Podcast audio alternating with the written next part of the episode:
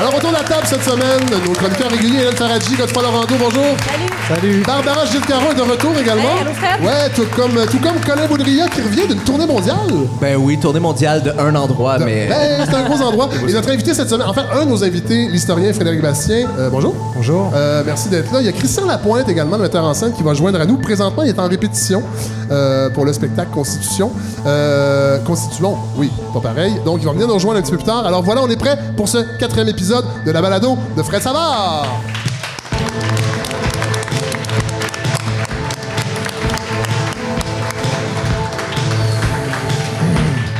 Oui, 14e épisode, giga semaine d'actualité. Euh, me semble que c'était tranquille la semaine passée, et là, cette semaine, franchement, ça a déboulé. Et là, Barbara Gilles-Caron, notre chroniqueuse économique, je vous sens très fragile euh, avec cette possibilité que SNC Lavalin subisse finalement un procès euh, pour ses, ses agissements en Libye. Euh, ça pourrait avoir des conséquences économiques graves, mais surtout sur le plan symbolique, c'est le Canada qui s'attaque lit- littéralement à une richesse collective très, très québécoise, la corruption. Euh, vous avez passé une belle semaine, Barbara Gilles-Caron? Très belle semaine, Oui. merci. Ah oui, c'est tout? Oui, euh, non, non, mais euh, en- ah oui, c'est vrai. Je vais par- en fait, euh, hier, je suis allée euh, euh, à la, la première médiatique de la tournée des finissants 2019 de l'École nationale de l'humour. Ah, ça Ouais, existe encore, ça. Ça existe Ben oui, toujours. Ben c'est oui, en ben pleine oui. forme, euh, pour vrai. C'est votre alma mater, euh, Colin Boudria? Pardon? C'est votre alma mater, l'École Oui, nationale de l'humour? oui, oui. Ouais, Voilà. Et j'ai eu, beaucoup de plaisir. Oui? Oui, oui, des belles découvertes. Alors, j'ai pris des petites notes euh, que je ne vous lirai pas parce que c'est très personnel. Oui. hein. Mais euh, non, euh, belle découverte. Je vous donne des, euh, mon, mon top 3 dans le désordre. Ah, c'est pas juste vraiment en ordre d'apparition. Euh, Il y avait quelqu'un qui s'appelait William Bernakes qui m'a fait beaucoup Ah. rire. Euh, Samuel Vincent m'a fait beaucoup rire. Et Dominique Allard aussi m'a fait beaucoup Bon, rire. on dit on a hâte de les voir en spectacle. Mais j'ai beaucoup ri Oui. de base. Est-ce que c'est une belle cuvée? Je, je, j'aurais- ben, je- je- C'est dur à dire. je hein. dirais oui, mais c'est parce que C'est je déjà suis pas- je allée à toutes les. Non. Non, à pas allée avec celle avec François Mascotte. là. Non, ouais, Ouais, exactement. Ouais, voilà. Cela dit, je vais revenir un peu. euh, oui, on a parlé de SNC Lavalin. On fait des blagues avec la corruption québécoise, mais c'est pas drôle quand même, euh, tout ça. Euh, et là, j'aimerais en profiter pour féliciter un peu, c'est des collègues, hein, on est dans les médias, tout le monde, féliciter les journalistes du Journal de Montréal, qui depuis des mois, en fait, le bureau d'enquête du Journal de Montréal, je sais qu'on fait souvent des blagues avec le Journal de Montréal, mais depuis des mois, le bureau d'enquête a mis à jour des irrégularités d'une des filiales de la Caisse de dépôt, la firme de prêt hypothécaire Otera, prêt douteux, lien présumé avec le crime organisé, manquement à l'éthique. Et là, il y a quatre personnes qui ont été congédiées, quatre hauts placés de cette, euh, cette filiale de la Caisse de dépôt. Il y a même le président de la Caisse de dépôt, Michael Sebia, qui est allé de cette déclaration. Le Journal de Montréal, franchement, a fait du bon travail. Ils ont identifié des manquements importants. C'est quand même rare qu'un dirigeant d'une société comme la Caisse de dépôt euh, loue le travail des journalistes. Euh, alors moi, je pense qu'il faut vraiment souligner euh, le, travail du bureau d'enquête. En même temps, bon, le Journal de Montréal, on le sait, hein, c'est beaucoup de chroniques un peu, des fois rigolotes, de Sophie Durocher, entre autres. C'est aussi des chroniques plus légères, comme la rubrique « Dans la garde-robe de ». Et cette semaine, au moment où le journal publiait la, nouvelle des quatre hauts placés qui étaient congédiés, c'était aussi euh, la chronique où on ouvrait la garde-robe de Guylaine Tremblay. Et ça fait longtemps qu'on n'en avait pas entendu parler, hein, de Guylaine, c'est le fun. Euh, et là, on a pu ouvrir sa garde-robe et euh, bon, c'est rien de surprenant, elle s'habille avec des vêtements. Euh, c'est pas comme euh, pas comme ouvrir la garde-robe d'une école publique de Montréal où on peut trouver des autistes. On a appris ça également cette semaine. Hein. Euh, faute de ressources, il y a certaines écoles qui placent de jeunes enfants autistes en isolement dans des placards. C'est quand même incroyable. Euh, vous, vous en pensez quoi, Godefroy Laurando, vous qui êtes éducateur de profession, j'imagine que vous en avez de ça, vous, dans vos CPE, des placards. Des placards, on en a. Euh, on évite de mettre des enfants à l'intérieur. Ben oui, par mais c'est incroyable quand même, C'est- plus qu'incroyable, mais euh, on, C'est on- une des premières choses qu'on apprend, j'ai l'impression. On- en fait- Arrêtez pas les enfants, là. Non, c'est des produits dangereux qu'on met sous clé Oui. et, et non pas un enfant qui a besoin Voilà. d'aide. Cela dit, avec la création des maternelles, des maternelles 4 ans, dont les coûts vont sûrement exploser, euh, on peut présumer que la capacité du gouvernement d'allouer plus de ressources aux écoles existantes sera pratiquement nulle. Alors moi, je propose, en attendant, de mandater Pierre Lavoie, Ricardo et l'autre dude d'architecte pour aménager les placards des écoles publiques. Euh, en attendant, hein, ce sera un début et ça permettrait d'isoler les jeunes autistes euh, dans des placards plus humains. Ben, moi, Hein? je serais allé chercher Jean Héroldi, Fred, pour les placards. Ah oui, c'est vrai, c'est vrai. Peut-être qu'il connaît ça, lui, les placards. Les vêtements. euh, Oui, voilà. Et vous? Et on dit, euh, ouais. Alors, euh, Colin Boudria, vous avez Oui. passé une belle semaine? Passe une belle semaine. Vous J'y savez que suis. ça fait longtemps que vous n'êtes pas venu. Les, Ça- les gens s'ennuient. Ça fait... Les gens s'ennuient vraiment. Oui, Je- oui. Ben, c'est gentil Ben oui. de me dire. Je suis- Oui, oui. J'ai un petit doute là-dessus, mais tant mieux. Je vous le c'est dis, il y a, fun. il y a OK. quelques personnes euh, qui nous OK, ont- on passe de les gens à quelques personnes. Il y a une personne qui m'a écrit. Quelques Ma mère personnes. vous a écrit pour dire il est où Il est où, Colin? Euh, mais vous, êtes- vous êtes- vous aviez fait un spectacle, là. Vous avez oui, un ben, spectacle je- solo. Ouais, je préparais, un- je préparais un spectacle solo que j'ai fait euh, au Dr Mobilo Aquafest le, le 9 mai. Vous êtes allé à la balado de Guillaume Wagner également? Je suis est à la balado euh, de Guillaume Wagner. Oui, la semaine dernière, je sais. C'est une très bonne balado d'ailleurs, je Oui. le recommande fortement. J'ai écouté euh, votre épisode. Ben, tant mieux. Merci. Oui. Et vous écouterez Alain Deneau aussi. Ça passe d'Alain Deneau Oui, à moi. ouais. Il, est- il est un peu inconsistant dans ses invités, mais euh, je dirais pas J'y serai d'ailleurs au mois de juillet, ils m'ont invité. Ah ben, vous voyez, ça Ouais. passe d'Alain Deneau à moi, à vous. Donc, Vous avez passé une belle semaine? Passé euh, une belle Guillaume? semaine, j'ai suivi un peu euh, le conseil général de la CAQ qui, Oui. où il parlait d'économie verte, justement, où François Legault parlait de lancer des chantiers verts, investir dans le développement écologique. Je sais pas si vous trouvez pas ça drôle un peu d'entendre euh, François Legault parler d'environnement avec son approche d'homme d'affaires. Oui, il y a quelque chose qui- Mais il semble qu'il il sonne comme un vendeur de chars électriques usagés. Hey, tu vas voir, l'économie, euh, l'écologie, c'est une bonne opportunité d'affaires. J'ai l'impression qu'il essaie de me convaincre d'embarquer dans un scam de vente pyramidale de compost. Mais euh, je, doute, je doute que le développement économique puis l'écologie aillent vraiment, soient vraiment compatibles, honnêtement. Mais ça reste un virage intéressant de la CAQ. Ça reste une, am- une Ben, amélioration parce que, honnêtement, on s'entend qu'une politique environnementale incohérente, c'est quand même mieux que pas de politique environnementale pantoute. Tout à fait, vous avez raison. Tout à Voilà. fait. Euh, vous savez qu'il y a le département américain de l'énergie, euh, ça me fait penser à ça, en fait, euh, votre propos sur, sur l'approche environnementale de François Legault. C'est pas tout à fait la même chose, mais le, le département américain de l'énergie a décidé, et là, on a utilisé cette semaine, de ne plus utiliser le terme énergie fossile quand il parle du pétrole. Et ça, c'est le Guardian qui nous a appris ça. le Il était temps que ça change. Oui, alors ils vont appeler ça maintenant euh, une- la, la molécule de la liberté. Et c'est pas des blagues. Le pétrole est maintenant la molécule de la liberté. Évidemment, c'est pour mieux le vendre à certains pays qui seraient tentés d'acheter euh, des molécules de guerre, comme euh, le pétrole de l'Arabie saoudite. Alors, euh, il n'y a pas seulement la gauche qui donne dans la novlangue, la droite euh, s'y met aussi. Et d'ailleurs, je ne serais pas surpris que la Maison-Blanche réfléchisse à une nouvelle appellation pour Donald Trump également. Lui qui est très abrasif, très explosif comme le pétrole. Alors moi, j'irais avec molécule autobronzante. Euh, ça résume pas mal la qualité principale de Donald Trump. Et là, j'ai envie de demander à notre historien euh, cette semaine, notre invité Frédéric Bastien, comment, comment on peut interpréter la présence de Donald Trump? Là, c'est une grosse question, mais c'est c'est Ouais. pour lancer la balle. Euh, dans un continuum historique. Comment vous voyez ça, vous, en tant qu'historien? Euh, Quelqu'un comme Donald Trump, la montée, en fait, aussi de l'extrême droite, on le voit avec euh, ce qui se passe en Europe. Oui, moi je dirais la droite populiste anti-immigration. là. Ouais. Euh, je pense que c'est un mouvement anti-élite euh, qui périodiquement refait surface dans l'histoire. c'est ça qu'il faut- Andrew Jackson au 19e siècle était exactement, enfin exactement, pas Ouais. exactement, mais était, était un peu dans ce style-là, Ouais. un mouvement populaire, populiste, contre les élites. Euh, Donald Trump surfe là-dessus. Euh, en Europe aussi, euh, il y a Nigel Farage Ouais. le- qui a fondé le parti, le Brexit Party, Ouais. qui a été le, le leader de la campagne pour que la Grande-Bretagne quitte euh, l'Union européenne. C'est cyclique, donc on va, on va le vivre, mais ça va arrêter un jour. Ben, ça dépend de ce que vont faire les partis Ouais. centristes. Euh, Alors, parce que déjà à l'époque, dans les années 80, Laurent Fabius en France, qui était à l'époque premier ministre de François Mitterrand, et le Front National à l'époque faisait peut-être 10% il avait dit euh, oui, euh, Jean-Marie Le Pen, donc le père de Marine Le Pen, apporte des mauvaises réponses, mais attention, il soulève des vraies questions. C'est ça, oui. Et si on Oui, ignore les vraies questions, ça va pas se régler. Oui, parce que c'est facile de straciser ces positions-là et de dire, mon Dieu, que c'est ridicule, mais derrière ça, parfois, il y, a- il y a des questions légitimes. Il y a des Absolument. Et, et- et le pire, c'est de mépriser ces gens-là et dire voilà, c'est une bande de Ouais, plots qui ouais, comprennent ouais. rien. Et puis là, ben, ça grossit, ça grossit. Puis là, les, les, les, euh, je dirais, les, les démagogues s'emparent de ça. Et là, ça, ça fait des métastases.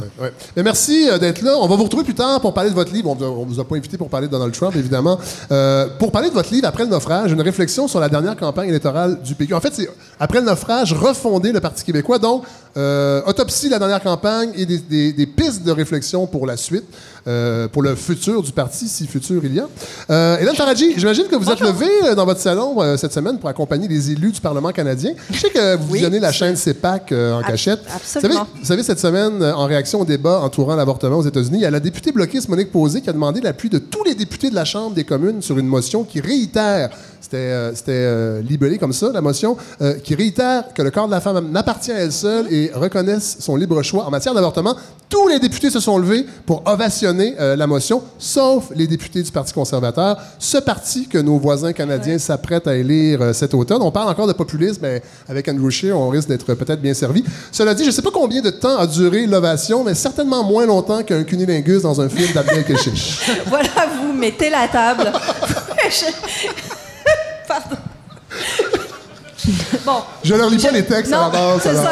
euh, Ça, ça dure combien de temps un cunilingus dans ce, dans ce Il film paraît que c'est 13 minutes. 15 minutes. 15 minutes! 15 Bon, minutes. ça se peut pas, ça. Ben, c'est c'est- C'est le c'est- director's cut, c'est 15 minutes. c'est ce que Il le rajoute film montre. temps. Mais je C'est voulais- c'est quoi le titre du film? Le film, le film s'appelle Mektoub My Love Intermezzo et je dois avouer que moi j'ai vraiment vécu une fin de semaine super difficile émotivement parce que depuis la présentation du film à Cannes, euh, ce film d'Abdelatif Keshish, ben, je vis un, un tourment intérieur très très terrible.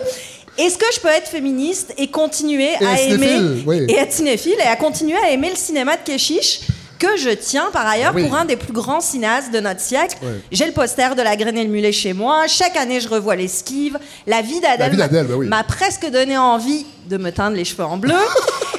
le moins qu'on puisse. Non, c'est ça. Ouais, mais non. Le moins qu'on puisse dire, c'est que cette présentation au Festival de Cannes, ça s'est pas très bien passé pour Abdel. Un gros, gros backlash de la presse, en tout cas anglo-saxonne, parce qu'en France, on a crié au génie. Ben oui. Évidemment, c'est un cinéaste français. Euh, si vous êtes abonné d'ailleurs, je vous conseille un débat critique sur Twitter qui est passionnant entre le critique du Hollywood Reporter qui s'appelle Boyd Von Oij et Jean-Jacques Goldberg des Inrecuptibles. Le premier hurle au vide intersidéral du film. Il en parle comme un des films les plus dégueulasses jamais montrés au Festival de Cannes. Et Goldberg des Inrocks, lui, parle d'une exaltation des corps Oui. sublimés par une caméra transcendante, etc., etc. Est-ce que vous avez pas vu le film, évidemment? Non, j'ai pas vu le film et d'ailleurs, je pense qu'on ne le verra jamais ici au. Québec parce qu'il faut que je vous explique, c'est un- une deuxième partie. C'est ça. Intermezzo, ça veut dire entre Oui. les deux. Le pre- la première partie est sortie en France l'année dernière, on n'y a jamais eu accès. Je pense qu'Intermezzo, on l'aura jamais non. Non. plus. Et c'est pas tout, il y en a 10 normalement, Ah. des films. Ouais. Ouais. Abdel Keshish a dit qu'il 10 films sur des jeunes qui mangent du spaghetti sur la plage. et qui- Exactement. Et qui, vont dans. Parce que c'était ça, la, la- la première partie. En tout cas, c'est des, jeunes, le désir. Et là, l'intermezzo sont. Ils partent C'est 3h30 dans une discothèque. dans une discothèque avec une scène donc de 15 les minutes dans les toilettes. Ben, c'est ça la jeunesse aujourd'hui, j'imagine. Les gens ont des idées. Moi, j'aime ça que l'art provoque de la discussion, hein, qu'une œuvre divise. Je trouve ça formidable. C'est toujours mieux que l'indifférence générale habituelle. Le problème de ce film, qui effectivement dure 3h30 en plus de tout, c'est qu'apparemment, ben, il n'y a pas vraiment d'histoire et on y voit surtout des culs. Ah ouais. Euh, Il y a même eu un décompte. Ah ouais? Ouais. 208 minutes, 178 plans de fesses. Eh là là. Ça fait quasiment un plan à la minute. Des fesses de qu'on appelle un plan cul. c'est un plan cul. Euh, très long, très très long plan cul. Des fesses de femmes filmées au ralenti, en gros plan, avec envie, désir, pendant que des jeunes gars, eux, se demandent comment les pognasser, ces dites fesses. Alors, de ce que je comprends des critiques, euh, tous ont l'air de dire que le seul distributeur que Keshish va pouvoir trouver en Amérique du Nord, c'est pas- Po- c'est c'est pas Pornhub. Non, mais voyons. Pour de vrai. Donc, vous, vous commencez à comprendre mon dilemme. Je- que- comment je peux continuer à aimer Keshish alors que ça a l'air d'être euh, absolument terrible? Alors, je me suis demandé d'abord si c'était l'aspect porno Ouais. euh, du film qui Parce que choquait la autant. ligne, la ligne est mince quand même. Exactement. Un cunilingus de 15 minutes, apparemment non simulé, euh, comme dans Adèle, comme dans la vie d'Adèle, parce qu'apparemment, euh, Monsieur Abdel Tif Keshish a de la suite dans les idées. Alors, pourquoi est-ce qu'une scène porno dans un film traditionnel choquerait autant? Euh, Keshish, c'est ni le premier ni le dernier à le faire. Il y a énormément d'exemples. On peut remonter au Marquis de Sade, Courbet, La naissance du monde, Gaspard Noé dans Love, les photos de Mapplethorpe, euh, la série Made in Heaven de Jeff Koons, Vincent Gallo avec la fellation dans Brown Bunny. Le sexe graphique a toujours été utilisé comme un argument soit marketing, soit artistique. C'est absolument pas nouveau. Mais j'ai quand même fait mes recherches et je me suis demandé quand est-ce que commençait le porno, quand est-ce que commençait l'art? Alors, il y a deux choses qui sont ressorties de ces recherches. C'est que, à- d'abord, à moins de comportements illégaux, l'art a le droit d'insérer insérer, euh, autant de kinky qui. Oh, bah, elle était facile. Euh, le pauvre euh, écrivain québécois Yvan Godbout, avec Ansel et Gretel, en a fait la terrible expérience parce qu'il a écrit une scène. Dans laquelle il décrivait une scène euh, d'inceste Oui. euh, pédophile Oui, oui. et il a été condamné. Tout à fait. Donc c'est tombé sous le coup de la loi. Mais Parce que, parce que ce qui est décrit est illégal. parce que ce qui est décrit est illégal, mais ça, que reste, compris en fait de. mais ça reste de la fiction. Oui, oui. Et donc Oui, euh, bon, oui. est-ce qu'on a le droit de représenter à- Tant qu'on reste dans les limites de la loi, a priori. C'est que, c'est que je pense qu'il y a l'idée d'incitation. Oui, mais- Oui, oui, je comprends. Mais les lecteurs je- sont pas non pas que je suis pour les euh, juges, je dis juste ce que j'ai lu. Ouais. En tout cas, pauvre homme, Ouais, euh, pauvre ouais. Yvan Godbout. Euh, mais ce qui va différencier les deux, en fait, entre la, la porno et l'art, c'est d'abord l'immédiateté, de la lecture. Euh, une scène porno, vous n'avez pas besoin de la revoir deux fois. Le sens est pas mal lisible au premier regard. Le but aussi, stimuler, satisfaire une libido. Euh, ce qui va aussi différencier, c'est est-ce qu'il y a un discours en arrière. Le sexe graphique dans une œuvre, oui, si c'est pour soutenir une, idée, un discours, par exemple, l'allégorie du fascisme dans les 120 journées de Sodome de Pasolini, euh, la métaphore de la haine de soi engendrée par l'hyperproductivité dans Shame de Steve McQueen. Donc, c'est pas interdit à la base. Euh, une fois que j'ai établi ça, ça m'aidait pas plus à savoir si j'avais le droit d'aimer le cinéma d'Abdel Keshish ou pas. Surtout si on admet que c'est probablement pas cette scène de cunilingus qui pose tant de problèmes dans le film. Euh, si on y réfléchit, nous aussi au Québec, on a eu notre, euh, notre film de fesses de l'année avec plein de sexualité explicite dedans. C'est Les salopes et le sucre naturel de la peau de René Beaulieu, euh, avec Brigitte Poupard, qui fort logiquement devrait remporter l'iris de la meilleure actrice dimanche soir. Mais zéro choc devant ce film-là. Moi, mais je sais pas. En tout cas, je, moi, pour avoir vu Les salopes, je suis pas sûr que c'est comparable. Puis oui, il y en a, mais c'est le contexte s'y prête. Voilà. Et il y a une certaine. Oui, c'est cru. Mm-hmm. C'est cru puis c'est subtil en même temps, je trouve, la façon que ça a été filmé. Puis il y a un discours. Il y a quelque chose de très, très clair. On parle de l'émancipation sexuelle de la femme, entre autres. Il n'y a effectivement eu aucune levée de bouclier contre ce film-là. Euh, tout, tout s'est passé tout à fait normalement. Alors on pourrait dire, ah ben, dans un cas c'est un réalisateur, dans un cas l'autre c'est une réalisatrice. Ça sera un petit peu réducteur.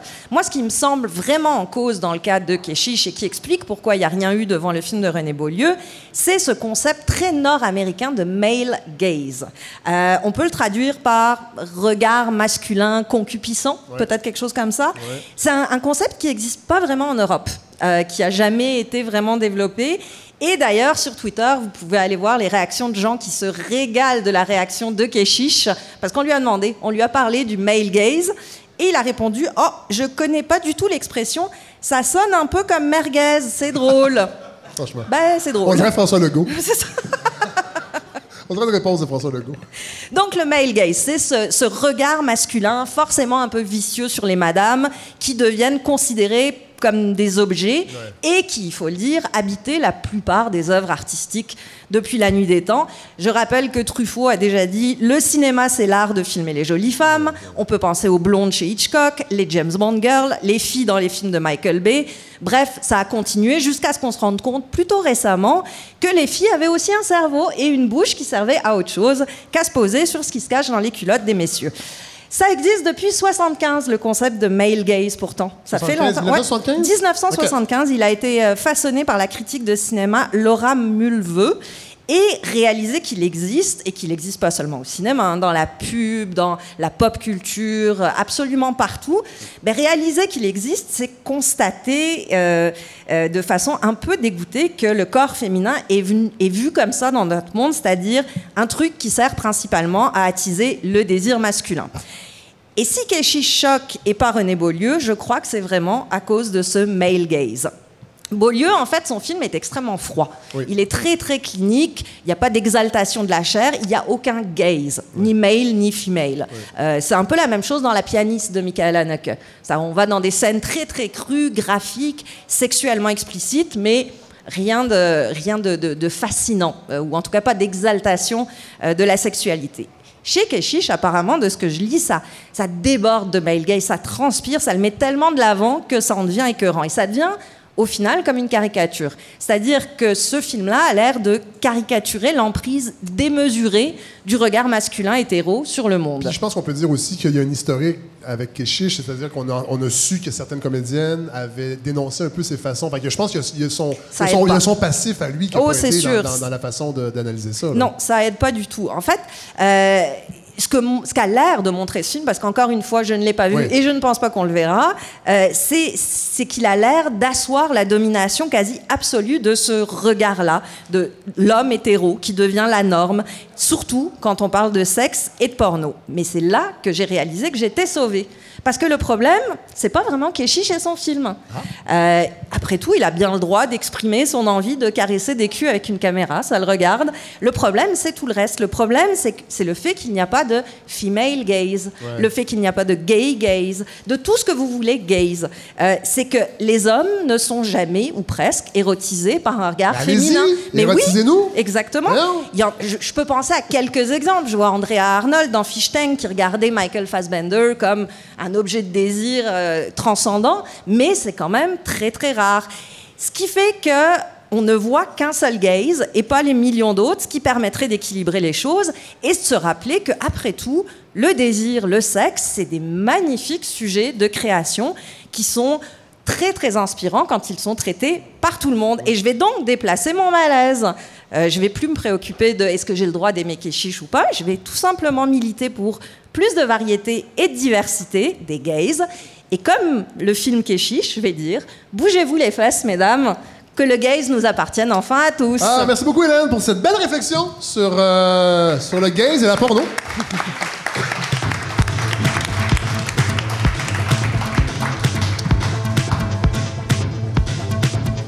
Euh, Colin Baudrillard, Oui, euh, on est content de vous revoir. je suis très Euh, content d'être de retour. ouais. Moi, j'ai- ça, fait, ça fait un moment que j'ai pas été là. C'est vrai? J'ai continué à écouter les épisodes d'un peu à En distance, puis j'étais content de voir que ça que ça se fatiguait pas en fait. Vous avez, je veux vous le dire, vous avez créé un excellent podcast. Ah. je vous félicite. Vous avez un beau recul. c'est- vraiment impressionnant. recul. Surtout, surtout, Oh non!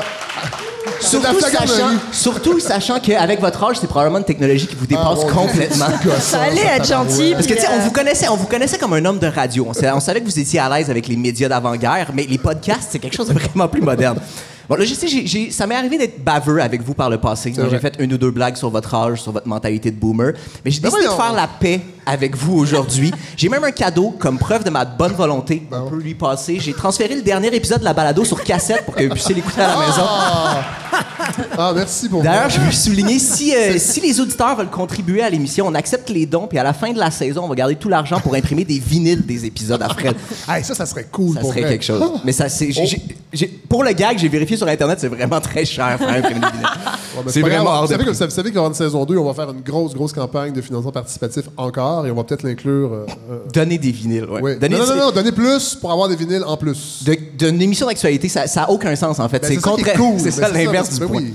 Mais ouais, de- je, je viens vous parler ce- cette semaine de, euh, de rien, en fait. J'ai pas, Ah, pas de wow. sujet cette semaine. C'est un peu étrange, mais je pense que c'est quelque chose que les chroniqueurs devraient se permettre un peu plus souvent. C'est pas par paresse que j'ai fait ça. Moi, j'ai épluché les journaux cette semaine. J'ai essayé de trouver quelque chose d'intéressant avec un potentiel comique. Puis il a rien qui m'interpellait. Faut dire, j'ai été en vacances dans les dernières semaines, puis on dirait que mon muscle à opinion s'est comme atrophié un peu. j'ai pris mes distances par rapport à l'actualité, puis j'ai réalisé quelque chose que, euh, que je réalise pas souvent, assez souvent dans mon quotidien, c'est que la grosse majorité des choses, je m'en calisse un peu. honnêtement. Puis je pense que c'est très sain. Tout le monde se porterait beaucoup mieux si, à chaque jour, on prenait le temps de se rappeler que les choses, on s'en calisse un peu. Ça pourrait même être un slogan de RDI. Oubliez pas que vous vous en foutez un petit peu. Parce qu'on n'est pas, honnêtement, on n'est pas obligé d'avoir À une LCN, opinion. ça serait oubliez pas où vous en collez. Pareil, il y a- Ouais, ça, ça, il irait plus fort. il y a une étude qui dit que les gens qui regardent moins les médias sociaux, euh, les médias sociaux sont plus heureux. euh, C'est vrai. Ça, ça, j'en doute pas une seconde, honnêtement. Ouais. Justement parce qu'ils s'en calissent, ils, ils suivent Puis ils se pas. comparent pas avec les autres. Voilà, puis là, exactement. c'est On, certain. on- on mettra les liens de l'étude sur la page Facebook de l'émission. Mais, en même temps, c'est parce que ça, on n'est on n'est pas obligé non plus d'avoir une opinion tout le temps sur tout. Je pense que c'est pas normal. Moi, je comprends pas comment les chroniqueurs qui pondent cinq textes par semaine réussissent à y arriver. Pour vrai, c'est sûr qu'ils finissent par s'inventer des opinions. À un moment donné, ah ouais, on va dire que je pense ça, mais tu sais, dans le fond, il y a un risque avec ça, c'est que quand tu t'exprimes trop, c'est que plus tu te prononces souvent, en fait, plus tu as de chances de dire de la merde. Ça, ça, j'appelle ça la règle des radios de Québec. Puis je dis pas ça, je dis ça pour les défendre. En fait, moi, ça, ça m'arrive d'entendre des extraits puis d'être vraiment fâché comme les chroniques, contre les chroniqueurs radio. Mais après ça, je, je- je me dis, OK, ils font quoi? Trois heures de radio live par jour, cinq jours semaine, c'est juste bien trop. C'est impossible d'être intelligent longtemps de même, pour vrai. Moi, j'ai trois minutes à faire ici. Je suis pas venu depuis deux mois puis j'arrive pas à trouver un sujet pertinent. Ça, vrai. Ça volerait pas haut si j'avais 15 heures de radio à faire par semaine. tu sais. Personne peut faire ça. Moi, je suis sûr qu'après 4 heures de radio live, même Alain Deneau nous dirait de s'acheter un pick-up pour écraser des cyclistes. Puis plus tu t'exprimes publiquement, c'est sûr, c'est ça, plus tu as de chances de dire n'importe quoi. C'est une affaire de probabilité, en fait. C'est comme le truc des singes avec les machines à écrire. Tu sais, ce qu'on dit, de, si, si tu mets une infinité de singes avec des machines à écrire dans une pièce pendant assez longtemps, ils vont éventuellement écrire Hamlet, mais c'est sûr qu'entre-temps, ils vont aussi te chier un paquet de chroniques de Lise Ravary. oh non, non, non. Dernière- dernièrement, tout le monde s'arrache la chemise. Vous savez, c'est une amie maintenant, j'ai dîné avec elle. Ah oui? Oui. Parfait. À Ben, on s'en parlera après. Euh, mais dernièrement tout, dernièrement, tout le monde s'arrache la chemise en parlant de censure puis de liberté d'expression. Mais je comprends pas parce que, honnêtement, j'ai l'impression qu'il suffit de passer deux minutes sur Internet pour réaliser que le problème, c'est pas qu'on peut plus rien dire, c'est qu'on est constamment en train de rien dire, en fait. Moi, je, moi, je pense qu'on devrait limiter nos droits de parole. Bon. Dit comme ça, ça sonne un petit peu fasciste peut-être, mais, Non, mais- c'est- on serait beaucoup plus pertinent si on avait moins d'occasions de s'exprimer. Pour vrai, ce serait plus précieux. On voudrait que ça compte vraiment. Moi, je suis sûr que les chroniques de Richard Martineau seraient excellentes s'il en faisait une aux 10 ans. Mathieu Bocoté, Bocoté serait beaucoup plus clair si on y, imposait un, maximum de 200 mots par phrase. Il arrêterait de faire des phrases avec des fioritures dans lesquelles il se perd lui-même. Il est dur à suivre, pour vrai. Honnêtement, une chance qu'il dit tout le temps la même affaire parce que sinon, je saurais pas de quoi il parle. Mais c'est pas, pas juste une affaire de chroniqueur. J'ai l'impression que tout le monde. Personne fait attention à ce qu'il dit. Moi, j'ai réalisé dernièrement, je suis sûrement pas le seul, honnêtement. euh, ça m'arrive souvent de commencer à parler avant de savoir ce que je voulais dire. Mon cerveau devient comme un spectateur de ma bouche. Ah, wow, je suis en train de parler, nice, quel suspense. Je me demande qu'est-ce que je vais dire. Je m'improvise des opinions. Je suis souvent moi-même surpris parce que je fais semblant de penser. On s'exprime tôt, puis je pense que c'est en, en grosse partie la faute de la technologie en ce moment. C'est rendu que on- on- l'ex- l'expression personnelle est trop facile. On a une multiplication de plateformes, mais on n'a pas plus d'affaires à dire. Puis la meilleure preuve de ça, c'est justement que je suis en train de passer une chronique où je donne mon opinion sur le fait qu'on partage trop d'opinions. On ferait beaucoup plus attention à ce qu'on dit si c'était plus difficile de s'exprimer. C'est une époque où les gens, si les gens voulaient écrire quelque chose, ils étaient obligés de passer trois heures à le graver sur une plaque de marbre. C'est compliqué. Je suis pas mal sûr qu'à l'époque, il y a beaucoup de moins d'émojis d'aubergine avec des gouttes d'eau qui s'envoyaient. D'ailleurs, si les gens ont des commentaires sur ce que j'ai dit aujourd'hui, euh, je suis toujours tout ouvert à en recevoir, mais sachez que je vais juste répondre par télégraphe. C'est euh, c'est la décision que j'ai prise. D'ailleurs, Fred, je pense que vous en avez un chez vous. Hein, c'est le seul moyen qu'on a de vous contacter. Vu qu'on a fait la paix, peut-être que vous pourriez m'apprendre à l'utiliser. Ben, merci beaucoup, Colin Boudria, pour cette belle réflexion.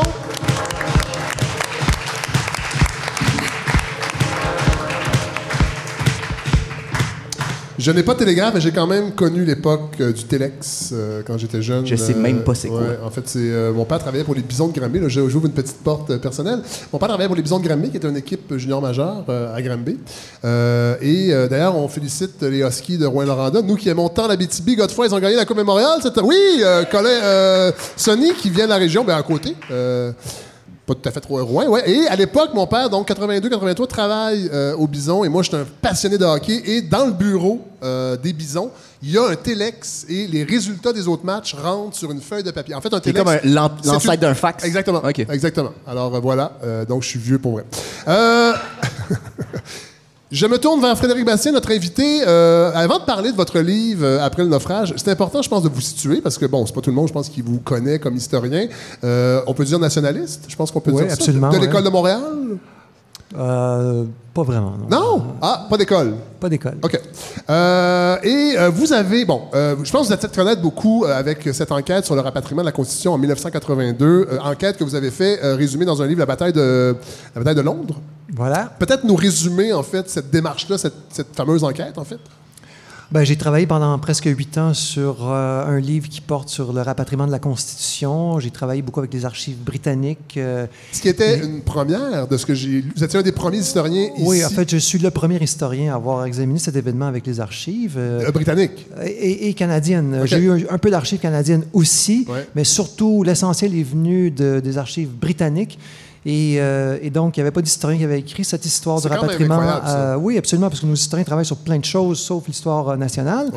Et donc, euh, et donc voilà, et ça m'a occupé pendant huit ans. Et quand le livre est sorti, j'ai dévoilé des, informations inédites, notamment le rôle de deux juges de la Cour suprême du Canada qui ont, je dirais, travaillé un peu en aidant le gouvernement Trudeau à rapatrier la Constitution sans le Québec. euh, Ce qu'ils n'avaient pas le droit de faire. Je dire, non, ils ont partagé des une entrave. Oui, en fait, euh, c'est que le, ju- le- le juge en chef et un autre juge se sont mis à donner des, des conseils aux- à des membres du gouvernement canadien, euh, britannique. euh, et donc, évidemment, il y a une séparation des pouvoirs. C'est un principe très ancien qui a été énoncé par Montesquieu à l'époque du siècle des Lumières.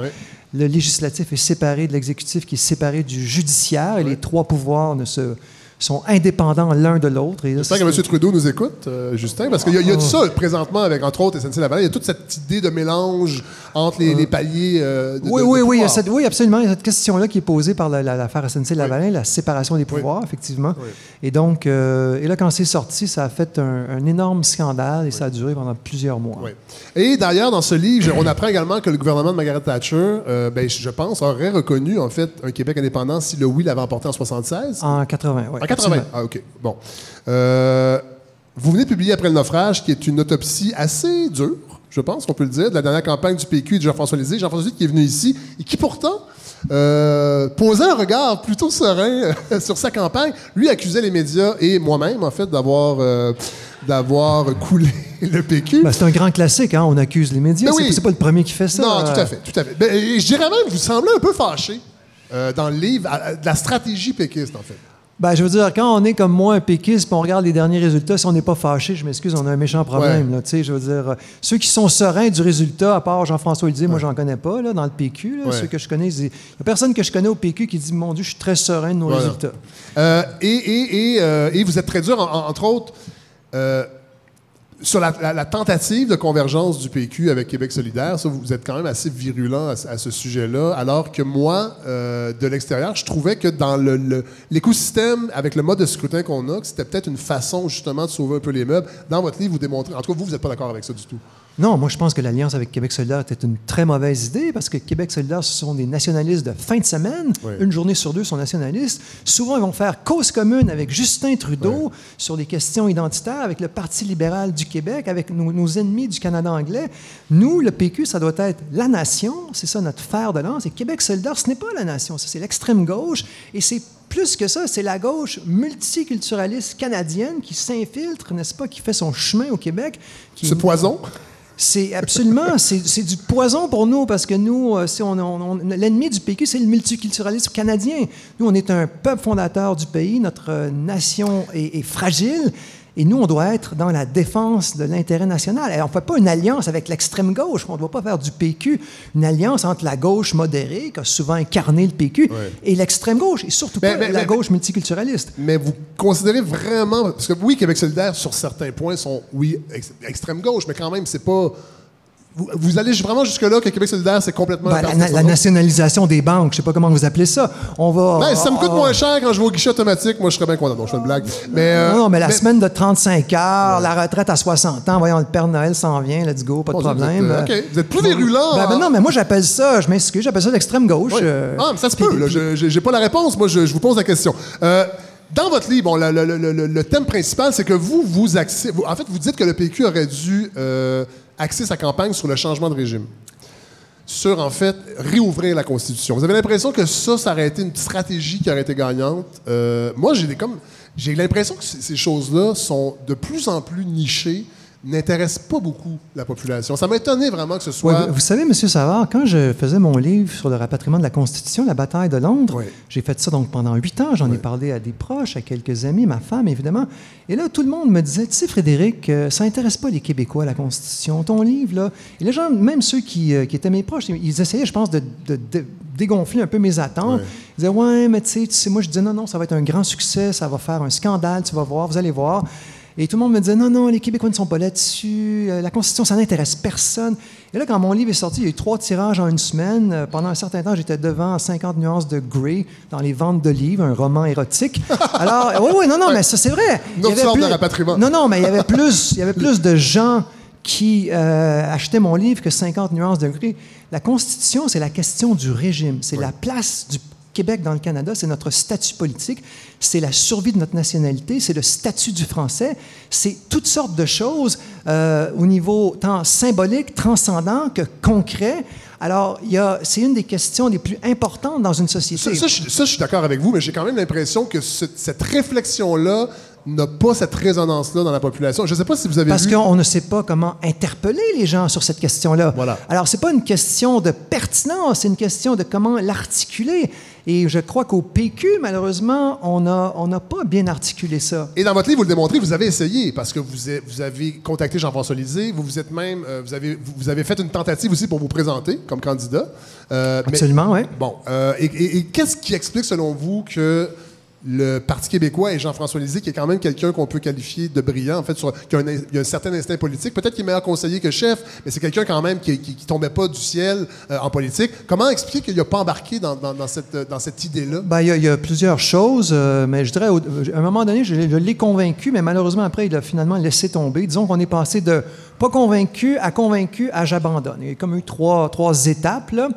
Mais au départ, au moment où il n'était pas convaincu, M. Lisée, comme beaucoup de souverainistes, comme vous venez de me dire, ça n'intéresse pas les gens. Il y a, il y a cette croyance dans Ouais. la société, dans plusieurs commentateurs, politiciens, que justement la Constitution, ça n'intéresse pas les gens. Et ça, c'est le premier qui a dit ça. euh, fait, c'est les, les fédéralistes, et en particulier les fédéralistes à Ottawa, après l'échec de Meach et Charlottetown, euh, qui ont très bien compris que plus on parle de Constitution, plus le Parti québécois est pertinent, plus le Bloc québécois est pertinent. Alors, il ne faut pas parler de Constitution. Le premier qui a dit ça, c'est Jean Chrétien, lors de l'élection de 93. Il a dit, ben, que voulez-vous, le, chômeur de la Gaspésie, la Constitution, ça ne lui dérange pas. Ah, il a dit ça tel quel, et après ça, les conservateurs au fédéral se sont mis à dire la même chose. Après ça, le Parti libéral du Québec s'est mis à dire la même chose. Et là, le grand drame, c'est que les souverainistes ont adopté le paradigme des vraies affaires. Il faut parler des vraies affaires. Alors là, ben, Jean-François Lisée s'est dit, ben voilà, il faut parler des vraies affaires. Il y a plein de gens qui se disaient, ben, parlons des vraies affaires. Eh bien voilà, alors on a parlé de campagne, on a fait une campagne sur les lunchs gratuits dans les écoles. Alors imaginez, on va se draper dans le drapeau du Québec, vive la nation, et qu'est-ce qu'on vous promet? On vous promet des lunchs gratuits dans les écoles. Ben, les gens ont dit, ben voyons, il n'y a pas d'adéquation entre l'objectif et ce qui nous est présenté, alors on est tombé dans l'impertinence. Mais Est-ce que, que vous avez vu. Parce que. Tu sais, moi, j'ai 47 ans. Moi, j'ai- j'ai- je me rappelle très bien de, de, de Meach, de toute cette, euh, cette, cette montée-là, cette, cette réflexion-là. Euh, Je me rappelle les bye-bye, entre autres, par, avait trois, quatre sketchs dans les années 80 Bien sûr. sur la, la politique constitutionnelle. Ça, ça prenait une place immense dans l'actualité. Voilà. J'ai j'ai vraiment l'impression qu'aujourd'hui, ça serait difficile de ramener ça. Je sais pas si vous avez vu euh, La fin Non. des terres. De... Non, non, attendez, attendez. Est-ce que vous avez vu La fin des terres de Loïc Dars? Non. La réflexion des jeunes sur euh, l'identité québécoise, sur la langue, sur le projet de pays. Puis je peux vous dire qu'en tout cas, eux, pourraient aller voir ce film-là, l'ONF. non, non, mais je, euh, je sais, je sais déjà mais- ce qu'ils vont sont- dire. Mais ils sont loin de ça. Ils sont loin de ça parce qu'on n'est pas sur ce sujet-là, parce qu'on n'en parle pas, parce qu'on n'agit pas. Mais moi, j'ai des doutes sur leur intérêt, même.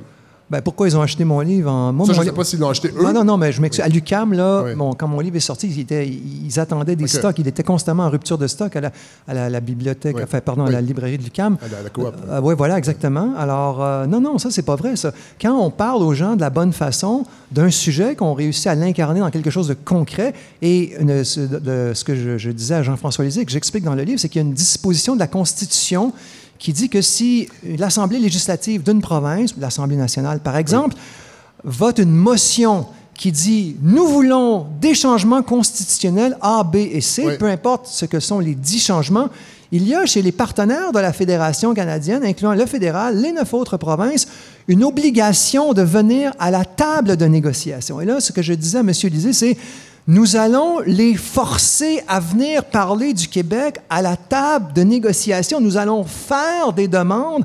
Ils vont être obligés de venir parler du Québec. On va faire sauter le verrou constitutionnel, la camisole de force que M. Trudeau, là je parle du grand Trudeau, là, Oui. pas le principal, là, celui qui est là en ce Oui. moment. Je parle de son père Oui. euh, qui avait vraiment au moins le talent de ses ambitions et donc euh, qui nous a imposé, n'est-ce pas, en 1982 dans un coup d'État. Alors on va les forcer à faire ça. Et donc moi je pense On aurait, fait, que- on, aurait, le- on aurait fait comment? on aurait, si on avait une majeure, on aurait fait campagne là-dessus, premièrement, Oui. au lieu de faire campagne sur des lunchs puis des, Oui. du Tinder, du covoiturage. Alors, ça, ça aurait été le fer de lance de notre campagne. On aurait gagné, j'étais certain qu'on gagnait une majorité. On avait des sondages internes qui confirmaient ce que je disais d'ailleurs. c'est ça qui me fascine. Et je vais terminer. Tout ce dont on avait besoin, c'est une majorité à l'Assemblée nationale. C'est tout ce dont on a besoin.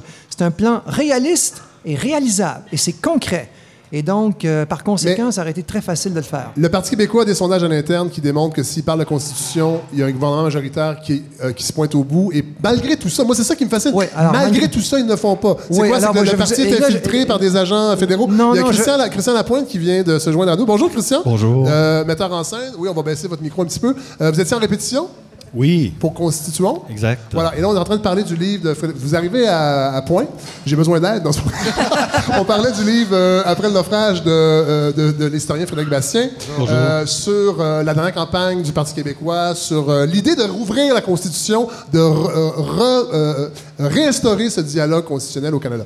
Donc, le, le PQ a ces sondages-là en main Oui, et n'y voilà. va pas malgré tout. Et on est, on est en janvier 2018. Alors moi, moi ce que je, il y a une chose que je ne sais pas à l'époque, parce qu'évidemment, moi, je suis pas là souvent. là. Je suis là euh, quand on parle de ça. On a un comité que je dirige et on, on parle à Jean-François de temps à autre. Alors, j'ai pas accès à la vue d'ensemble, comme disent les Anglais, de big picture. Oui. Et ce, ce que je ne réalise pas, c'est que le leadership de Jean-François Lisée, à ce moment-là, est complètement liquéfié à l'intérieur du parti. Il a déjà proposé à Véronique Yvon de le remplacer. Les sondages sont mauvais depuis un certain temps déjà. Alors, pour tout ça, et ça, c'est- le résultat de la convergence qui nous a coulé.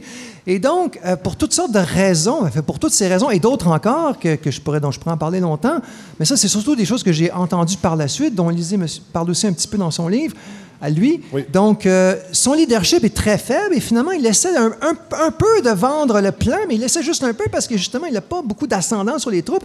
Et là, parce que ça vient de lui, c'est rejeté. Alors, c'est pas le plan comme tel, mais c'était lui. Il y avait une hostilité contre lui, une méfiance, etc. Il, avait, il, ne, il ne commandait plus vraiment ses troupes, tout ça. Et par conséquent, le plan a été mis sur la glace. Et d'ailleurs, dans le livre, vous parlez aussi, euh, en fait, vous, soulignez que le mouvement souverainiste, le mouvement indépendantiste, a, de la difficulté à saisir dans l'histoire des moments où le, contexte l'avantage. Et ça me semble être quelque chose de flagrant, parce que là, c'est juste parce que ça vient du chef qu'on refuse, alors que si tout le monde, les militants, sont conscients que les sondages sont favorables, ils auraient dû y aller puis passer par-dessus ça. Qu'est-ce qui explique que le, manque d'opportunisme, en fait, que presque congénital du mouvement souverainiste? Ben, moi, je dirais pas que c'est un manque d'opportunisme. ou de- je- C'est vraiment un moment précis. Il y a M. Lisée qui est affaibli euh, et, et- et on est proche de l'élection. Il y avait, disons, il y avait une chose quand même dans ceux qui étaient contre. Je, je leur donne ceci. Moi, j'avais dit à M. Lisée, la première fois que je lui ai parlé de ça, c'était en juin 2017, tout juste après que la convergence est complètement, Ouais, soit, ouais. complètement écroulée. Ouais. Le grand plan de M. Lisée, c'était la convergence. Il n'y a eu que ça. Et il s'en est jamais vraiment remis.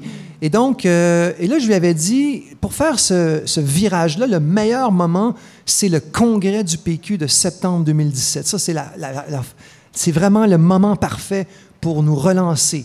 Et mais M. Lisée a mis du temps à se faire convaincre de ce que je lui disais jusqu'à temps qu'il fasse enfin ce que je lui avais dit. Fais des sondages, tu vas voir que ce que je te dis est vrai. C'est quand il a vu les sondages, mais les sondages, il ne les a commandés qu'à la fin de l'année 2017. On les a eus en janvier 2018. Et là, c'est vrai que le moment idéal était passé, le moment du congrès de septembre 2017. Ça, c'était le meilleur moment. Moi, moi, je pensais qu'on était encore capable, au printemps 2018, de- d'y aller Ouais. euh, à, à 4-5 mois d'élection. Mais c'est sûr que le moment idéal n'était plus là. Ben là, de toute façon, on ne saura jamais parce Non, que ça ne s'est pas passé. Euh, dans le chapitre 2, euh, qui s'appelle Mythe de l'intolérance, euh, vous commencez fort. Vous donnez raison à Jacques Parizeau dans sa déclaration le soir de la défaite référendaire sur l'argent et le vote ethnique. Moi, ça m'a fait sursauter parce que, parce que je trouvais qu'il n'y a pas un peu un raccourci là-dedans parce qu'on regarde les taux, de, de- de- des pourcentages du oui en Beauce dans la région de l'Outaouais, à Québec, entre autres. Est-ce que ça, c'est pas la réelle. Euh, parce que j'ai l'impression que ce chapitre-là, parce que vous parlez d'immigration, il y a une espèce de désir, en fait, de casser justement le mythe que le Québec est intolérant. On est en plein débat sur la loi 21. Euh, Ouais. On sait ce qui se passe euh, bon, sur les médias sociaux. Il faut faire attention parce que l'échantillon n'est pas toujours représentatif. Mais vous, vous persistez à croire que c'est vraiment l'argent et euh, le vote ethnique, entre guillemets, en tout cas, pour Oui, mais- les, oui, mais- les- les mais- mots de M. Parizeau. Non, mais M. Savard, si c'était moi qui le disais, ça n'aurait aucun intérêt. Celui qui l'a dit, c'est le président de l'aile québécoise du Parti libéral du Canada, Benoît Corbeil, qui s'est fait pincer lors du scandale des commandites. Et il avait dit, si la marge de victoire du non avait été de 2-3 points de pourcentage, j'aurais dit, M. Parizeau n'avait pas raison de dire ce qu'il a dit, mais c'est vrai, nous avons ouvert la machine de naturalisation des immigrants dans les mois qui ont précédé. Je connais moi-même Oui, oui, non, mais des ça, immigrants oui. qui ont reçu leur euh, citoyenneté alors qu'ils n'étaient pas du tout à ce stade-là du processus. Nous avons violé la loi électorale québécoise, nous avons dépensé des millions et nous avons gagné par une marge minimaliste. Oui. Alors, je suis obligé En fait- de dire, a dit Benoît Corbeil, pas Oui, moi. non, je comprends, je comprends. Mais, Que mais- M. Parizeau avait raison. Alors, moi, la seule chose que je dirais de M. Parizeau, c'est que c'était pas une brillante idée de le Ouais. dire le soir du référendum, de la façon dont il l'a dit. Ça, c'était une erreur.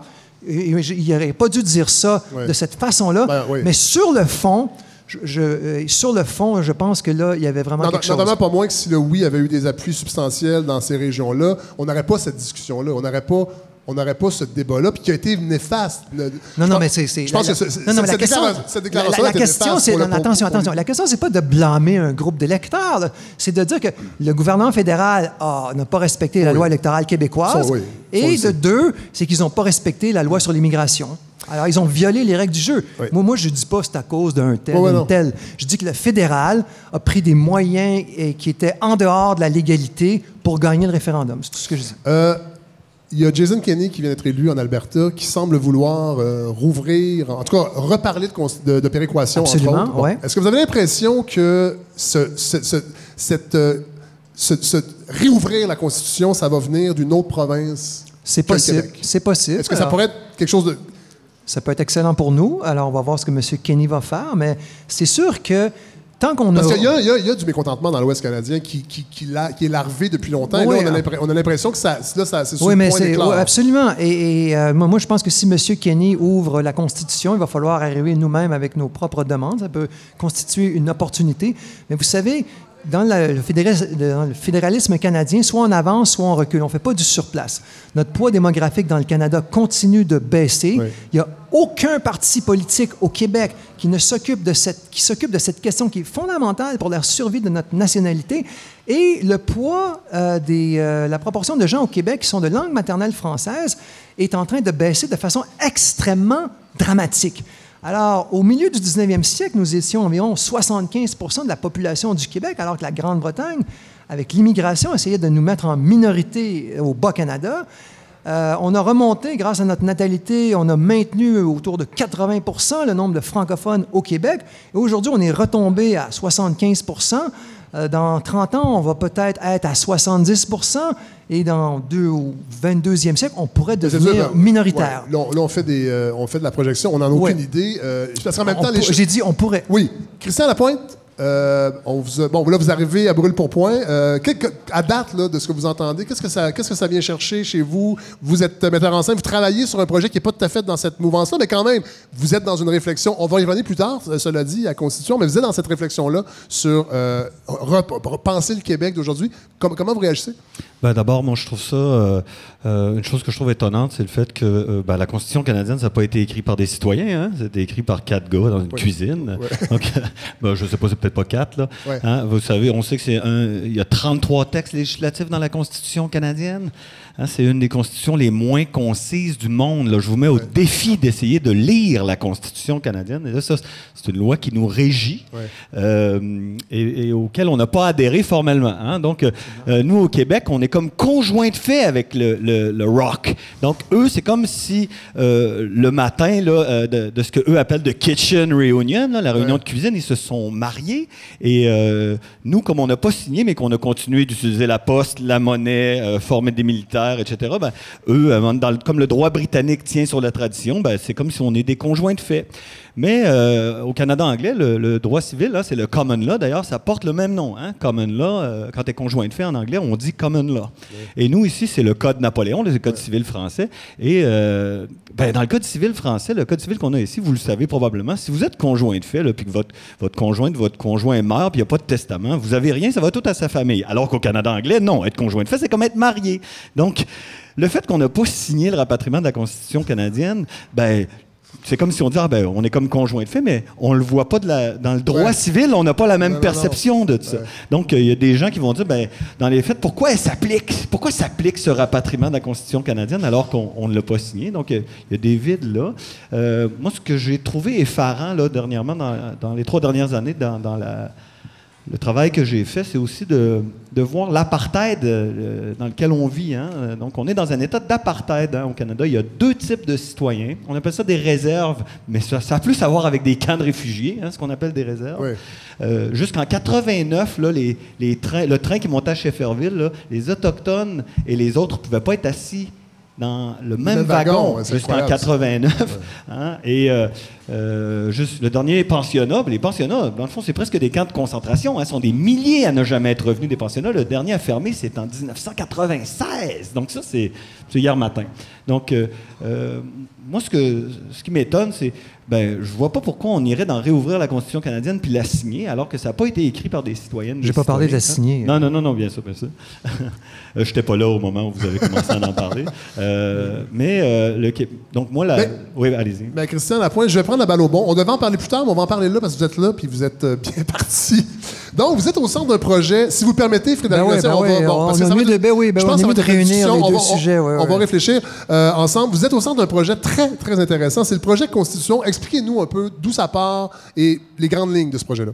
Oui, donc euh, ben, euh, Québec solidaire, autrefois, proposait de faire l'Assemblée constituante ouverte, donc c'est-à-dire, euh, ben, comme province, nous, on a le droit de se constituer. hein. les provinces canadiennes, c'est dans la Constitution, dans, le- dans le rapatriement de 82, ça, ça donne le droit aux provinces de se doter d'une loi fondamentale. Et donc, comme on n'a pas signé le rapatriement de la Constitution canadienne, ben là, ils s'entendent pas, les constitutionnalistes, sur ce qui arriverait si la Constitution du Québec, par exemple, entrait en conflit avec la Constitution canadienne. Il y en a qui disent qu'il faudrait réécrire jusqu'à temps que ça rentre plus en conflit, d'autres qui disent que non, il faudrait négocier une sécession de bonne foi. Euh, puis, euh, bon, il y en a même qui disent que peut-être qu'une République du Québec, ça pourrait exister dans le cadre du Canada. Bon, là, là ça, c'est, c'est toute une aventure euh, juridique.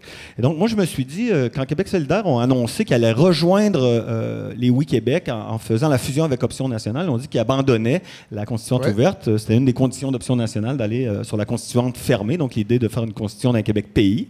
Mais ça, au jour d'aujourd'hui, c'est de la fiction. Mais euh, si euh, euh, on écrit une constitution pour un, un Québec province, puis cette constitution-là entre en conflit avec la constitution canadienne, donc les juristes, les constitutionnalistes, ils sont pas d'accord sur l'issue juridique de ce contexte-là. Et aussi, ben, les autochtones, il n'y a pas de preuve foncière qui dit euh, qu'ils nous l'ont cédé le territoire. Ouais. Mais à part la paix des braves, il n'y a pas de preuve là, qui dit que ici c'est pas à eux. Ouais. Donc, Philippe Couillard avait dit d'ailleurs, il n'y a pas si longtemps, qu'il ne pouvait pas, comme gouvernement majoritaire, envoyer un message à l'Espagne de laisser voter les Catalans, hein, parce que l'opposition demandait que le gouvernement du Québec se positionne pour que euh, l'Espagne laisse voter les Catalans. Et Philippe Couillard a dit non, parce que nous, ici, si on se séparait, les Autochtones pourraient déclarer l'indépendance unilatérale sur 450 000 km, sans référendum, sans rien. Donc, la seule façon de préserver euh, le Québec comme on le connaît, c'est de rester britannique. Et ça, c'est la même journée où il annonce la loi sur le pétrole qui permet aux corporations de forer dans les plans d'eau. Donc, dans la même journée, le premier ministre à l'époque nous dit non, non, non, faut rester britannique parce que sinon, ça va être. euh, donc, faut continuer le génocide culturel. Oui. Et de toute façon, on va laisser nos amis euh, forer dans les plans d'eau. Donc, on va pas laisser les Mais, Autochtones. mais- mais euh, tout ça ne nous dit pas c'est quoi votre projet. oui, Ça, Non, je m'en viens, là. Je suis, balado va durer 4h30. je suis une, effeuille- je suis une effeuilleuse. Non, c'est parfait. Le plaisir est dans l'attente. Donc, hein. Donc, c'est un projet con- conjoint de l'Institut du Nouveau Monde et du Théâtre d'aujourd'hui pour ses 50 ans.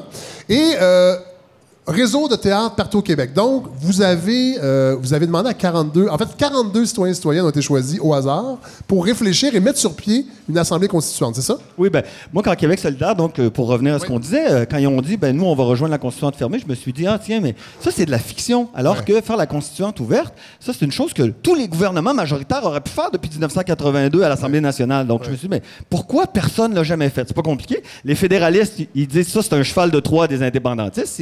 Ça rentre pas dans la Constitution canadienne, ça va amener à la sécession du Québec avec le reste du Canada. Puis là, les indépendantistes, ils disent, Hey, ça, si, si ce qu'ils écrivent, ça rentre dans la Constitution canadienne, on est fourré. Ça annule le fait qu'on n'a pas signé 82. Fait que tout le monde reste dans son camp idéologique. Et là, vous, le dramaturge, le Ben, metteur en là, scène, moi, vous je me vous suis dit, dites... tiens, ben, euh, est-ce que le théâtre, hein, un théâtre, c'est un lieu public, Oui. c'est un lieu financé par l'État, Ah, c'est comme une piscine ou, euh, on va dire, une bibliothèque. En fait, un théâtre, c'est une piscine pas d'eau. Une piscine pas d'eau. Exact. D'ailleurs, une pièce de euh, Mark Ravenhill qui s'appelle Piscine Ah pas oui. d'eau. Ah, oui.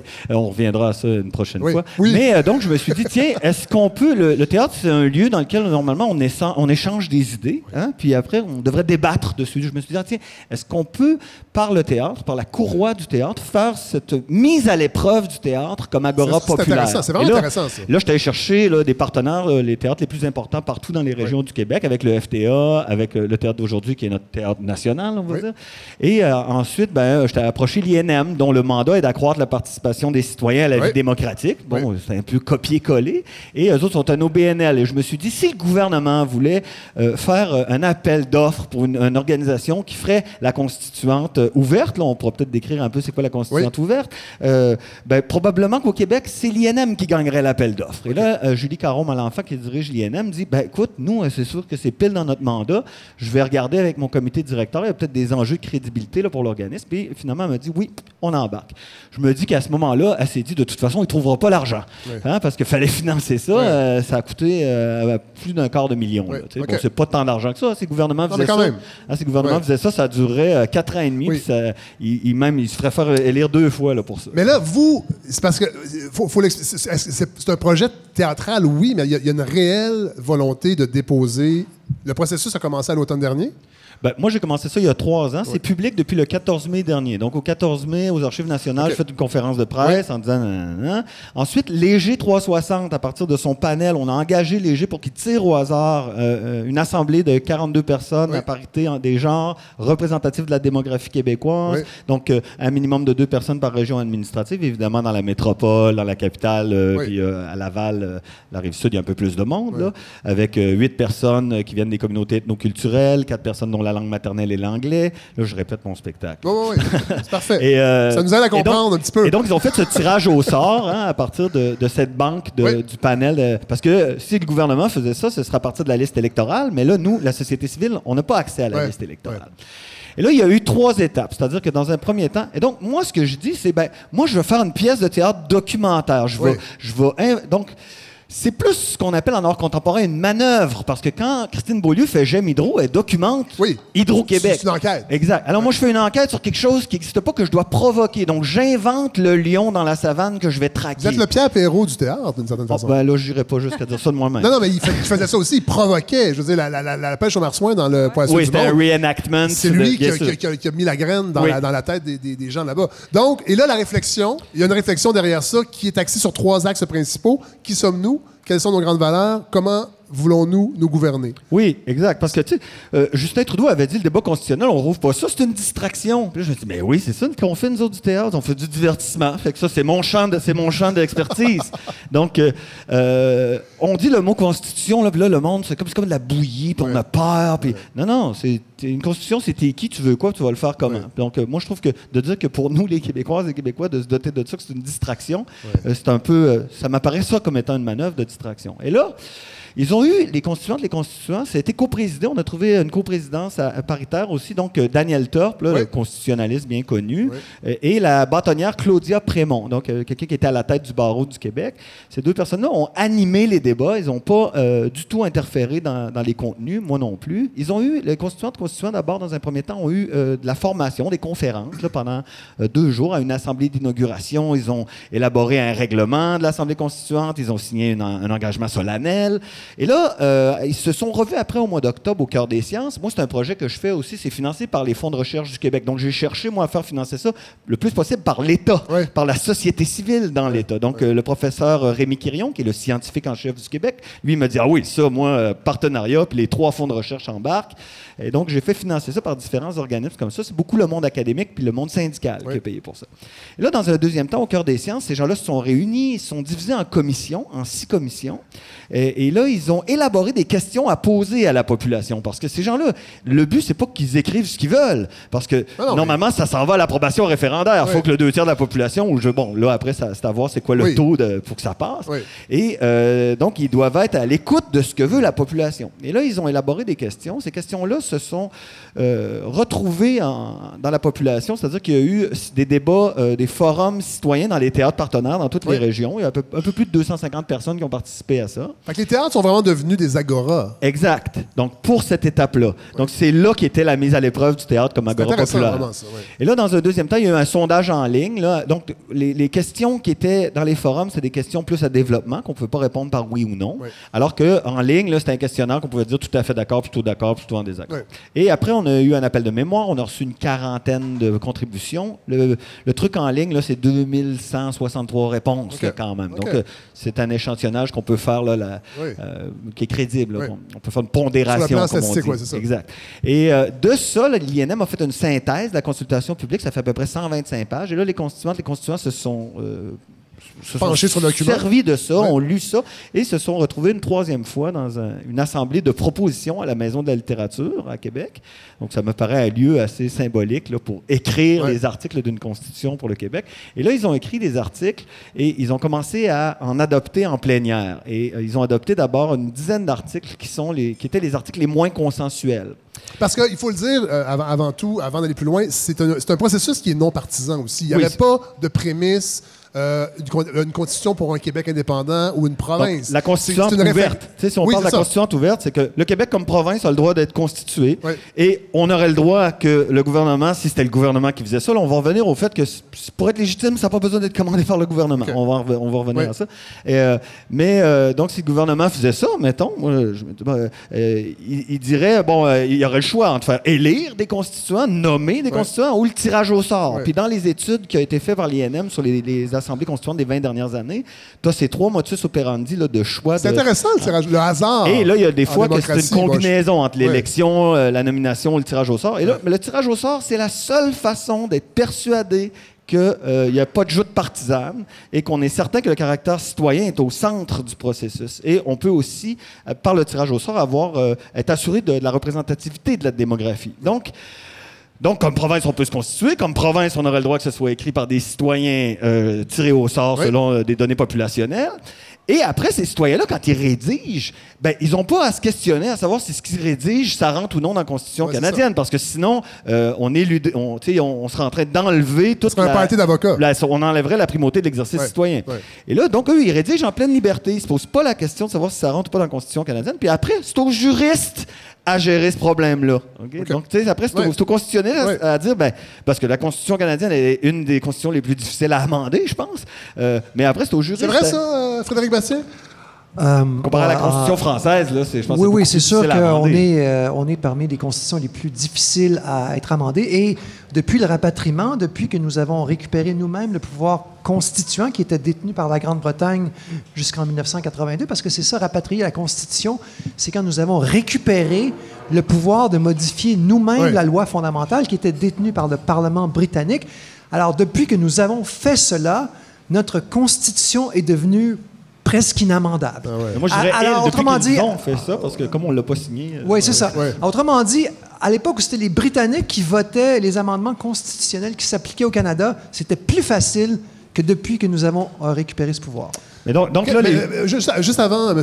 Christian Lapointe, qu'est-ce que vous pensez, Frédéric Bastien, de cette démarche-là? Parce que dans votre livre, si je me rappelle bien, il y avait il y a un petit clin d'œil, je pense, à la, à la Constituante. Vous êtes, vous êtes- est-ce que vous en parlez? Vous Euh, je, je peux, non, j'en parle pas vraiment. En fait, moi, moi je suis content qu'il y ait des, des initiatives populaires, euh, que la, la culture euh, se, se fait. Il y a une sensibilisation Ouais. qui, se, qui se met en place. Mais est-ce que, moi, ma démarche, c'est plus qu'est-ce qu'on fait par rapport au reste du Canada, qu'est-ce qu'on fait par rapport au fédéral, Ouais. qu'est-ce qu'on fait par rapport au multiculturalisme canadien qui s'impose à nous? Et, euh, et, et donc, euh, c'est une démarche un peu plus, disons, offensive, Ouais. si vous voulez, parce que, comme je disais tantôt, si on n'avance pas, on recule.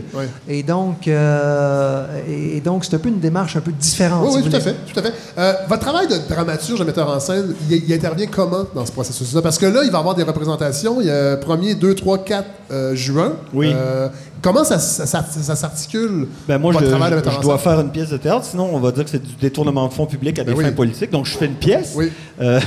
Évidemment, j'essaie de témoigner du tourbillon dans lequel je me Ouais. suis retrouvé là, pendant trois ans, parce que bon, euh, moi je suis pas juriste. Fait que Là, c'est pas une pièce avec les 42 personnes. Non, parce qui ont que été tout l'argent est allé sur le Ça processus. va être avec des vedettes, j'espère. Non, là. c'est juste moi en scène, un nobody. Donc, euh, comme, euh, euh, comme l'argent est allé sur le processus constituant, bien évidemment, il y avait moins d'argent pour mettre sur le- l'œuvre elle-même. Oui. Mais euh, C'est juste vous qui parlez du projet pendant deux heures, parce que moi j'irais voir ça, je vous garantis. ben, euh, Ben, surtout qu'on a un heure de fête. Il y, déjà. a, il y a- il y a- il y a ça d'abord, oui. Donc moi je fais un retour sur la pièce. C'est pas une pièce didactique aussi. On Non. passe par plein d'endroits. Ouais. Je m'amuse, hein, Oui. faut qu'on s'amuse. Puis on réalise aussi que euh, la question constitutionnelle, ça peut être le fun. Moi, moi, une des ça, Non, ça, mais- là, ça me convainc. ben, une des choses que j'ai vues d'ailleurs, c'est voir. J'ai vu des Québécoises, des Québécois de tous les genres. Ouais.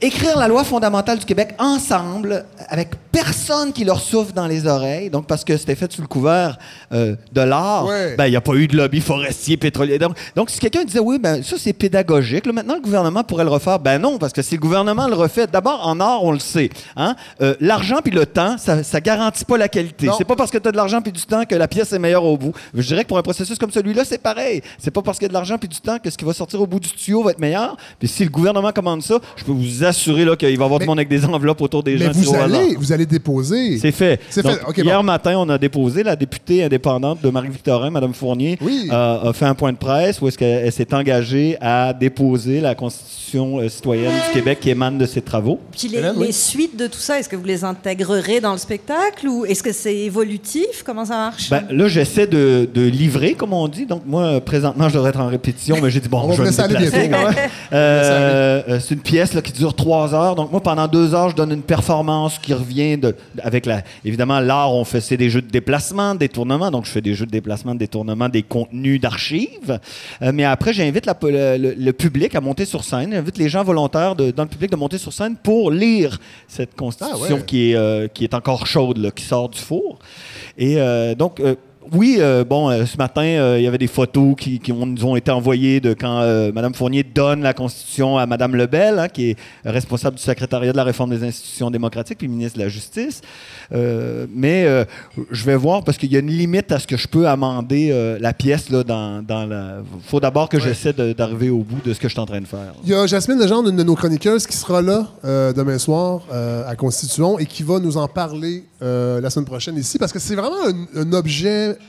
particulier, théâtral en tout cas, euh, qui, euh, qui, qui- qui, j'espère, en fait, va avoir... Est-ce que, est-ce que les- la vente se, se passe bien? Est-ce que, les, que Moi, j'avoue que je, ne suis pas ça. Puis pour moi, le grand enjeu, c'est que tout le monde s'empare de, Ben ce oui, que, mais c'est- de ce que ces citoyennes, ces citoyens-là ont Ouais. produit comme, documenta- comme documentation là, de ce- cet objet euh, qui est réel. Hein, parce que ça questionne la différence entre la. Et c'est quoi la limite entre la réalité pour la fiction? Qu'est-ce qui fait qu'on pourrait dire que cette démarche-là n'est pas vraie?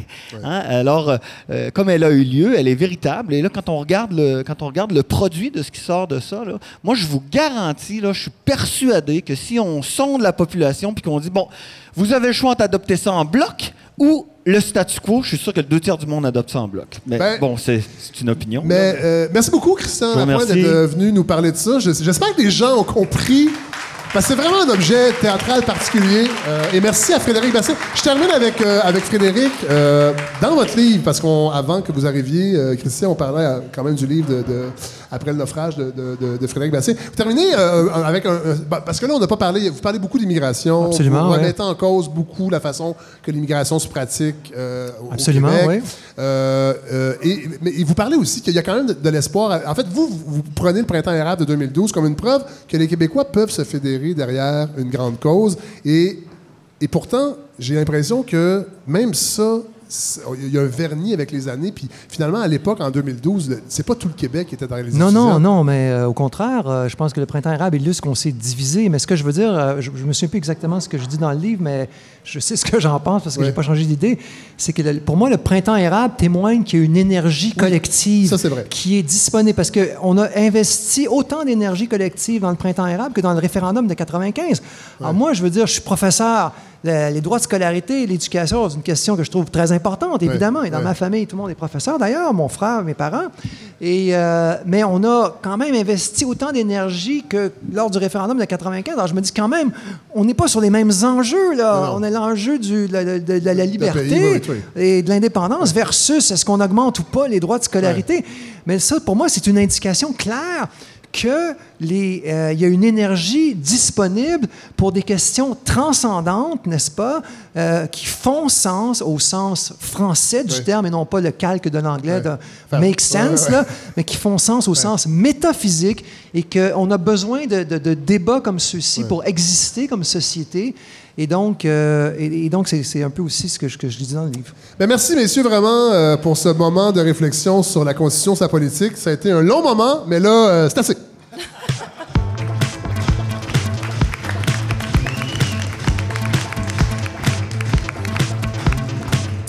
Godefroy Larando, Mais voici. ouais, voilà. Faites-nous rire un peu. Un autre, un autre genre. Un autre genre. Oui, mais euh, je, je m'en suis voulu un peu la semaine passée. J'ai pas envie de passer pour le gars qui est toujours sur des faits, des faits, des faits. Je suis pas journaliste. Non. Mais j'essaye. tu sais, Ben oui. Je tends vers On ça. peut, on peut pas, oui. La, la devise de Brébeuf, c'est j'ai choisi de tendre la vérité. Oui. Et je Et suis un ancien vrai bovin. Oui, C'est- un vrai bovin. Ce que j'aime, c'est que c'est pas prétentieux du tout. Non, du tout. Non, ça, ça- c'est comme, euh, c'est très accessible. Euh, parlant de C'est prétention, accessible. C'est quelques milliers de dollars par année, mais c'est accessible. oui, j'ai eu la chance de pas le payer. Ouais. Euh, c'est- ça va être autre chose pour mes enfants, je peux vous le dire. Euh, Connaissez-vous le Bota Bota? Parlant, de, Bota Bota, ben oui, parlant de se payer quelque chose. là. Oui, ben oui, le Bata Bata, oui, c'est ce- cet endroit où on peut faire du sauna et après ça se garrocher dans le fleuve. Je pense pas qu'on peut se garocher dans Oui, le fleuve, on peut. C'est vrai. Bon, époque vous connaissez bien ça à une autre époque. J'ai plus les moyens. Ma, ma théorie, c'est que quand on est sur le Bota Bota, le bateau, donc qui est un spa qui est amarré en permanence dans le vieux port, Oui. euh, on voit le vieux port, on voit le fleuve, ça doit être vraiment superbe. hein? C'est superbe. Mais l'inverse n'est pas vrai. Quand on est dans le vieux port et qu'on regarde le Bota Bota, on se dit comment ça se fait qu'il y a un container flottant euh, Oui. qui est arrêté là. Oui. Ça me fait penser, moi, Avec des madames avec des lunettes de soleil. on les voit pas, petites, bizarre, sont petites, oui. petites, puis le bas- là, on dirait, voyons, on dirait une caboose, une caboose de train, le dernier wagon, là, on dirait que c'est ça, puis ça flotte. Euh, ça- je vous en parle parce que j'ai vu l'équivalent russe euh, Mais voyons. cette, cette semaine dans le journal. C'est le Botov Botov. Ben,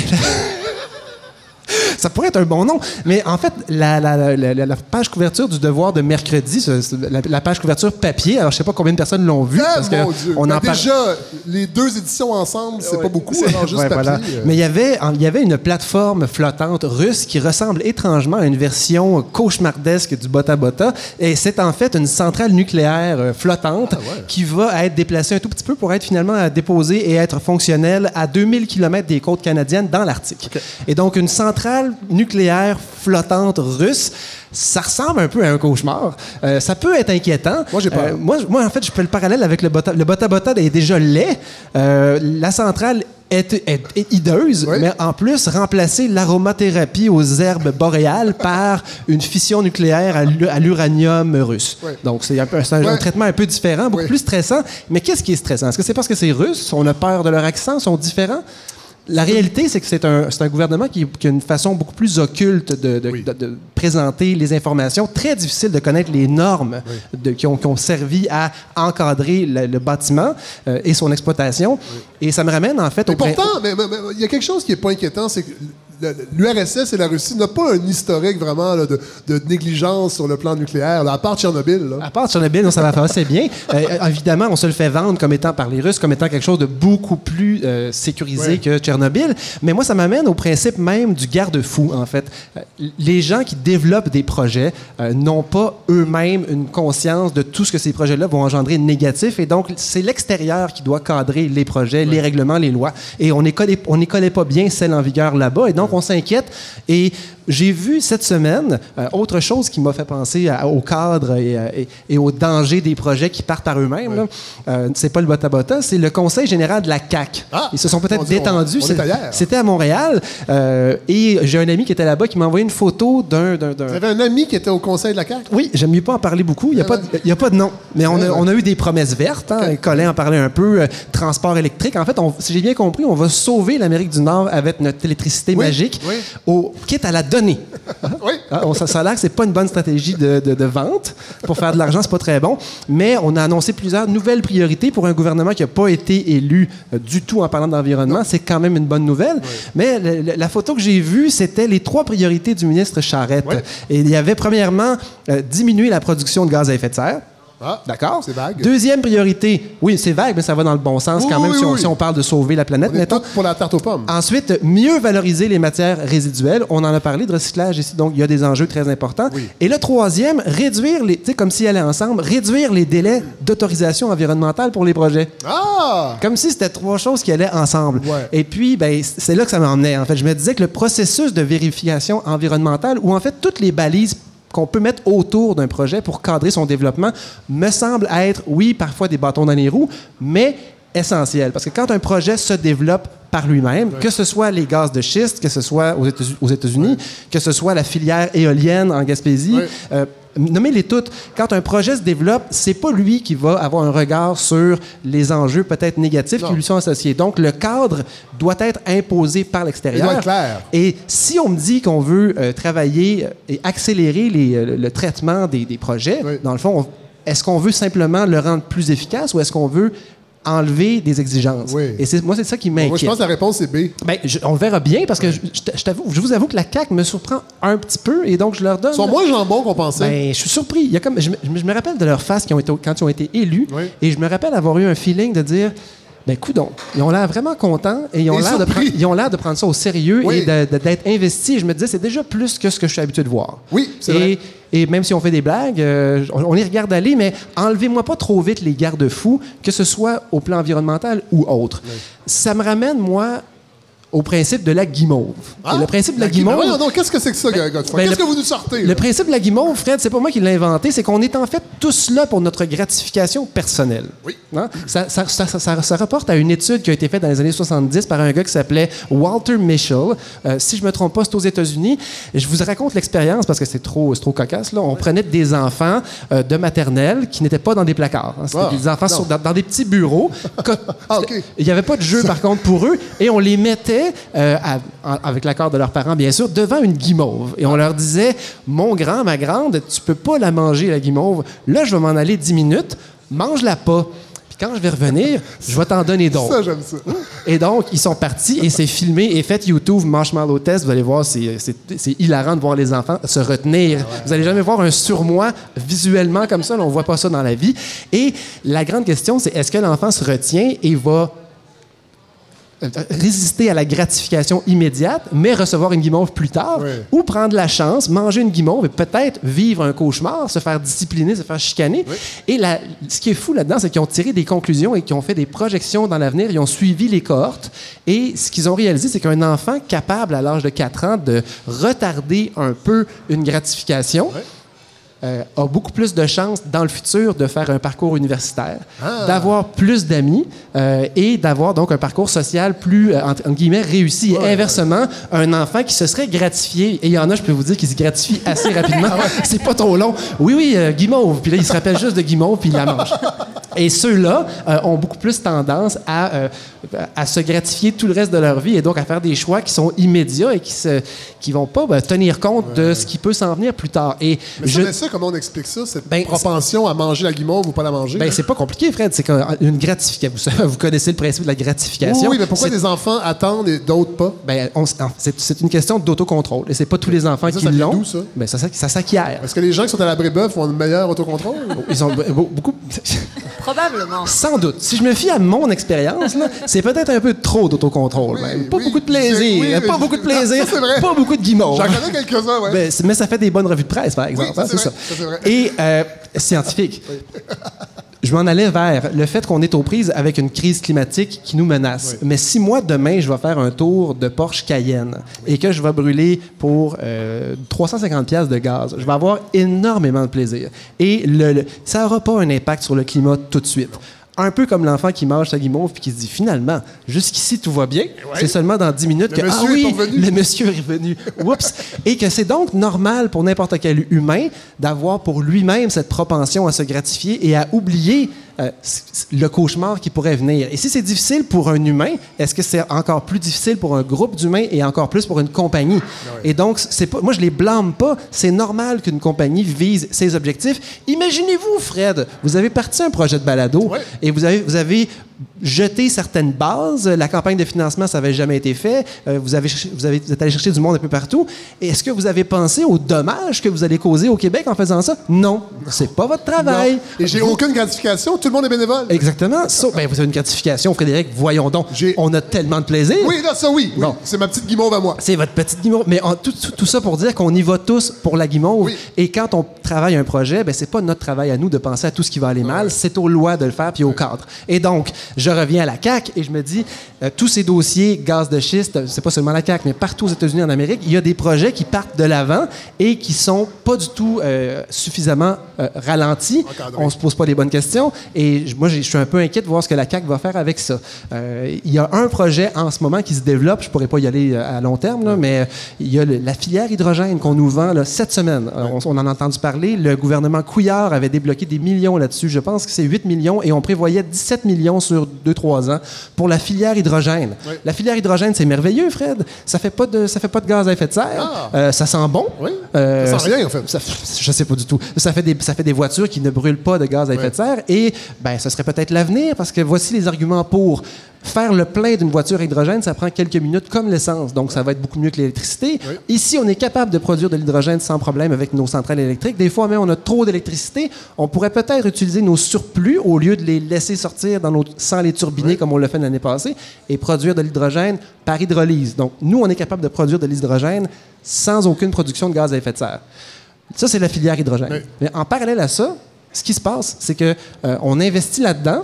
Toyota va vendre, a, vendu 50 voitures à hydrogène au gouvernement du Québec. Oui. Le gouvernement du Québec paye à coups de millions deux, euh, euh, deux stations-service multicarburants, comme si l'on s'en allait vers quelque chose avec l'hydrogène, alors qu'il y a beaucoup d'articles qui sortent en même temps et qui questionnent cette filière-là et qui disent Bon, euh, qu'est-ce qui se passe encore? ben, l'électricité a tellement fait de progrès dans les voitures électriques, faire le plein rapidement, ça commence à devenir possible Ah ouais. avec certains types de voitures. Et finalement, le- moi, ce que j'ai trouvé le plus intéressant, c'est que nos voitures, dans la plupart des cas, je vous parle pas de quelqu'un qui travaille sur la route, mais n'importe qui qui utilise sa voiture en ville conduit Pour aller chercher des guimauves chez Costco, Exactement, par exemple. mais utilise sa voiture 10% de la journée. La voiture est arrêtée 90 Ah, du temps. Donc, c'est pas si compliqué que ça, charger une voiture. Ça va devenir intéressant pour les véhicules qui ne s'arrêtent jamais. Les trains, les camions, et c'est d'ailleurs vers ça que l'Allemagne s'est tournée. On est capable de remplacer des trains qui fonctionnaient au diesel et de les mettre sur les mêmes tracks, mais de, mettre ces trains, de faire fonctionner ces trains-là à l'hydrogène, et l'hydrogène ne libère aucun gaz à effet de serre si le gaz hydrogène a été produit avec de l'électricité. Parce qu'il y a aussi une façon tordue de le faire, c'est qu'on peut produire de l'hydrogène avec du gaz naturel. Ah! Et donc, on utilise le gaz naturel qui libère un, un peu moins que du charbon. Mais donc, en Europe, un peu partout dans le monde, ce que j'ai lu, c'est que c'est autour de 90 du- de l'hydrogène qui est produit par euh, des, des- des moyens qui libèrent des gaz à effet de serre. Donc, pas mieux. tourner ça d'un bord ou de l'autre, la filière hydrogène mérite peut-être qu'on se questionne, mais pas qu'on saute dans tous les sens. Et donc, je ne dis pas non plus qu'il faut retenir les projets pétroliers et leur mettre des bâtons dans les roues, les ralentir. Il faut ralentir tous les projets. Faudrait arrêter de se déplacer.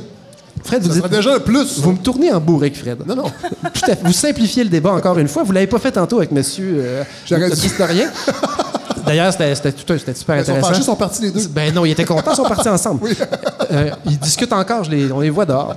Non, c'est pas vrai, c'est pas vrai. Mais ce que je veux dire, en fait, c'est qu'on y va tous pour la guimauve, Fred. Et Donc, le projet comme tel, moi, je ne blâme pas un projet de voir son côté de la, de la médaille. Et je suis un peu inquiet de voir la CAQ euh, limiter les moyens de contrôle et nous garantir que, vous allez voir, on va faire de la business, ça va être pas mal moins long qu'avant. Et j'ai hâte de voir de quelle façon ça va se faire, parce qu'il ne faut pas oublier que on y va tous pour la guimauve, Fred. Ah, merci, Godefroy Laurent. Une autre belle chronique. On en sort encore grandi. Avec des calories en plus. Avec des calories en plus. Et là, on termine cette, Mhm. cet épisode avec euh, Barbara Judith Caron qui va nous faire un survol économico euh, Ben, en fait, euh, c'est ça. J'ai, contrairement à Colin, hein, euh, moi, il s'est passé beaucoup de choses. Ouais. J'avais beaucoup de choses. Alors, j'ai décidé de ne pas choisir. C'est bien. Euh, alors, on va y aller en rafale. Un florilège, Un de, florilège. de nouvelles Ah ouais. économiques. Alors, la première, vous vous souvenez, je pense que c'était à mon premier passage quand j'avais parlé de Jeff Bezos Oui, et de monsieur sa fortune. On s'inquiétait. Oui. hein, Est-ce qu'il va survivre à son Ben, divorce? oui, euh, la piscine en terre, tout ça. Ouais. Alors, euh, mais là, c'est de sa femme, euh, son ex, Oui. en fait, dont, euh, dont je voulais parler, et qui, euh, le, le divorce a donc été prononcé, et Il, ne, il ne s'aime plus. ça, s- semble- il semblerait que non. Et euh, donc, le divorce a été prononcé et elle s'est donc euh, retrouvée avec une petite fortune, elle, de 49 milliards de dollars euh, canadiens, Oui. là, si on veut. Euh, et elle a annoncé du même coup qu'elle allait signer le Giving Pledge, qui est, en fait, elle, elle, s'est- elle a décidé d'embarquer avec à peu près, je pense qu'ils sont rendus à 204, là, j'ai regardé les chiffres. Donc, ce sont des, des- des multimillionnaires, des milliardaires qui s'engagent donc à dépenser leur fortune dans différentes, euh, différentes œuvres caritatives. Euh, et C'est la, la priva- la privatisation de la philanthropie. ben ça, ouais, ça c'est un, un autre dossier, mais c'est un peu, euh, c'est tout ça. C'est c'est un organ- une organisation qui a été fondée par Bill Gates et euh, Warren Buffett. Oui. Des gens, euh, c'est sa petit budget, comme on le sait. Euh, en 2010, et donc elle a décidé d'embarquer dans ce groupe-là et elle a dit donc qu'elle, elle allait donc s'engager et donner sa fortune à des œuvres de, dans, sortes d'œuvres Oui. de, de charité. Et, euh, et elle a dit que bon, ça, ça va prendre euh, du temps, ça va prendre des efforts, et, euh, mais je ne vais pas attendre. Et je vais euh, m'organiser pour que ça se, ça se dépense jusqu'à ce que le coffre-fort soit vide. Ah. Donc, Mais, mais ça part d'où? Pourquoi, pourquoi tant de générosité? Ben, en, fait, c'est une là. autre, c'est une autre vision complètement de la façon dont on, euh, on dépense, on dépense sa fortune et qu'est-ce qu'on fait avec sa fortune. Et d'ailleurs, ce qui est intéressant, c'est que euh, donc je disais ça dans le, dans le, euh, c'est un- une espèce de quotidien en ligne Quartz qui rappelait que son ex-mari, lui, a souvent été critiqué pour, euh, il est cheap finalement. Il Euh, Jeff, si on oui, veut oui, euh, oui, oui. résumer euh, tout ça. Et donc, il, il- ils reviennent sur un article du New York Times en 2017 euh, qui disait que sa famille, à l'époque, avait dépensé à peu près 100 millions de dollars au total dans des, des œuvres de charité. Et donc, on se dit, ben, 100 millions de dollars pour la plupart des gens ici en ce moment, c'est beaucoup. Euh, mais dans son cas, c'était à peine un dixième de 1% de sa fortune. Donc, c'est vraiment des peanuts. C'est- du screening, ouais. Exactement. Et euh, donc, c'est ça. Alors, euh, qu'elle décide de, euh, de dépenser, donc d'annoncer qu'elle va dépenser 49 milliards de dollars, euh, ben c'est vraiment une espèce de, de fracture. C'est deux visions. juste pour le faire chier encore plus. Ben, de ton c'est argent en plus, intéressant. le donner ce que tu veux pas faire. C'est très intéressant, mais Jeff, quand même, euh, fin limi- euh, en fait, pas fin limi- plutôt bon joueur, c'est- l'expression que je cherchais, euh, qui lui a, qui a fait une espèce de déclaration publique euh, qui lui disait Je suis super fier d'elle, quelle bonne idée, c'est vraiment génial. Mais bon, bref. C'est plus mon argent. Exactement. Donc, évidemment, euh, dit ça, tout ça sur euh, Twitter. Euh, mais bon, alors voilà ce, ce- ce- ça va, à quoi elle va consacrer Ben, sa on va fortune. suivre ça. J'ai bien hâte de voir euh, à quoi elle va donner.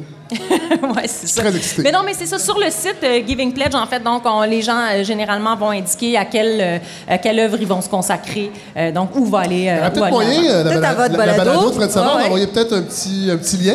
euh, peut-être. Peut-être faire le reste de votre chronique en anglais, Barbara. Je vais envoyer ça peut-être. à Mme Ou on Bezos. pourra en faire une version traduite Oui, et euh, l'envoyer. Alors ça, c'était la première chose. Euh, la, euh, L'autre chose, c'est un article super intéressant dans le Bloomberg Business Week qui euh, nous euh, présente une entreprise donc, euh, qui s'appelle Orbital Insight. Et euh, donc, c'est le magazine de, de la semaine passée. Euh, et donc, euh, c'est une entreprise, c'est absolument fascinant. C'est une entreprise qui se consacre à de la collecte de données, mais à partir de satellites.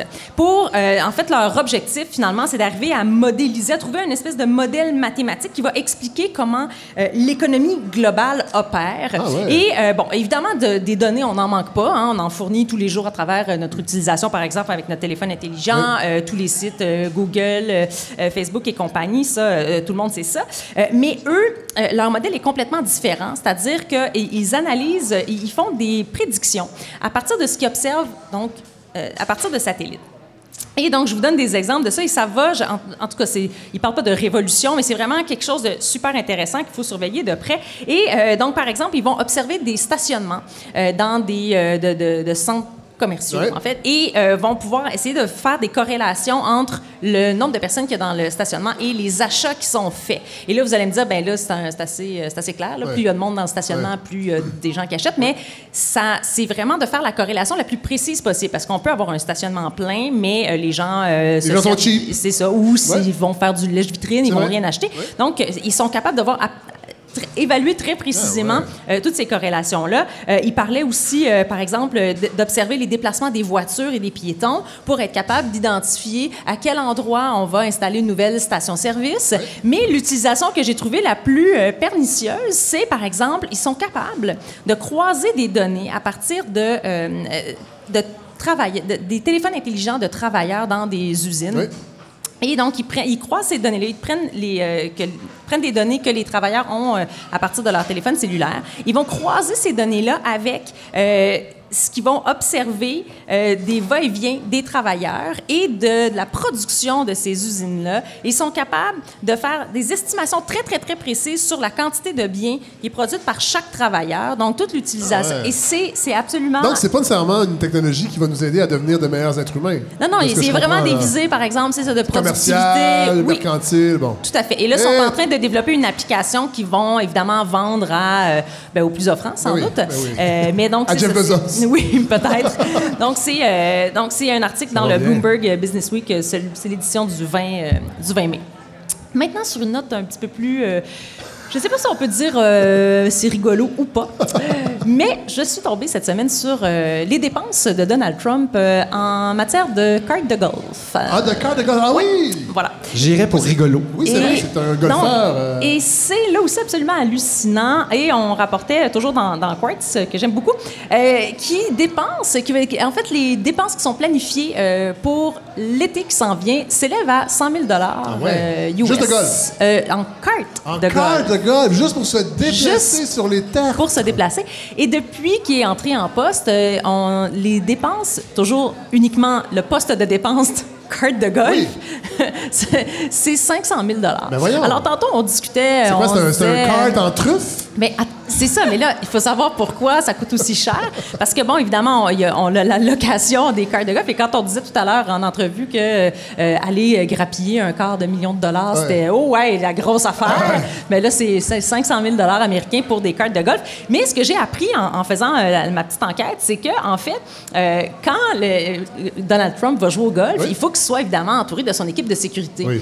Et donc, les gens de la sécurité doivent aussi utiliser des cartes de cartes, golf. oui. Mais les cartes de golf doivent être modifiées pour remplir certains critères. Donc, on doit les modifier pour qu'ils puissent atteindre des vitesses de pointe de 30 km/h. Alors, oui, absolument. Et euh, donc, ça, c'est une des choses. J'imagine faut- qu'ils convertissent les cartes de golf électriques en cartes de golf à l'essence parce que Donald Trump ne croit pas au moteur électrique, Il faut que ça ait du power, ces affaires-là. Et euh, donc, il y a toutes sortes de petites... euh, c'est ça, il faut qu'il y ait une espèce de petit capot là, rigide. Il faut que les, euh, les sièges arrière puissent se déployer pour faire un petit lit. Euh, Ah, ça ben veut- oui, parce que- oui, bon Voilà. Euh, et euh, Je veux pas donc, savoir euh, ce qu'il fait C'est ça, ils, veulent pas une situation de JFK dans un de Non, non, exactement. Et tout un système d'éclairage et de, de, euh, des, des outils pour charger. Oui. euh, bon, les, les, euh, Et ça, c'est payé par le gouvernement américain? Euh, et vous voyez tout le. oui, vous voyez tout le. Ben voyons. Il y a le détail des dépenses. euh, Ça, ça, on va le mettre. Ben, là, on fait, on fait des blagues avec les liens. Department of Homeland Security et il y a les, tous les. On en a mis cette semaine. On va, ça, on va le mettre sur la page Facebook, le lien pour ça, parce que je veux que les gens voient ça. C'est euh, c'est absolument fabuleux. Et dans un autre ordre d'idée, euh, on, il y avait, c'est juste que j'avais. Je suis, je suis tombée cette semaine euh, sur un article qui disait évidemment, euh, ça fait longtemps, là, c'est le genre d'affaires qu'on- qui Ah, reviennent grave, périodiquement. Non, non, non, mais a- attendez, je m'en je m'en viens. Euh, sur euh, une autre industrie qui avait été tuée par euh, les milléniaux. Ah oui. Et c'était l'industrie du diamant. Ah, je pensais le bonheur, et, l'industrie du bonheur. Qui, donc, l'industrie du diamant qui allait joindre les rangs de, de l'industrie du thon et de l'industrie de la céréale à déjeuner. Toutes des industries tuées par les milléniaux. Et, mais ce qui m'a mené sur la, la piste de, bon, sur BBC Capital, ils ont, euh, ils ont fait un photo-reportage, mais c'est quand même super intéressant, euh, qui ne concerne pas du tout les milléniaux, là. Ouais. C'est pas là que j'allais. Euh, sur les, les gens qui consacrent leur vie à, donc, évaluer la valeur des diamants. Ah! Et il expliquait, et donc, c'est un photo-reportage où, donc, c'est ça, les gens C'est expliquent. très niché.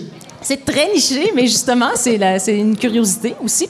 Euh, et il explique que c'est une profession qui ne peut pas être... euh, euh, les humains ne peuvent pas être remplacés par des machines. Ah. Étonnamment, on, pouvait, on pourrait Alors, penser le contraire. On- S'il y a des ados à la maison qui Ouais. nous écoutent, là, Choix de carrière. choix de carrière à votre Ouais. cégep local? Oui, alors voilà, évaluateur de, Wow. de diamant. Et non, parce qu'en fait, c'est vraiment toute une technique. Ils mettent le diamant sous une lumière et c'est la réflexion de cette lumière-là sur une table.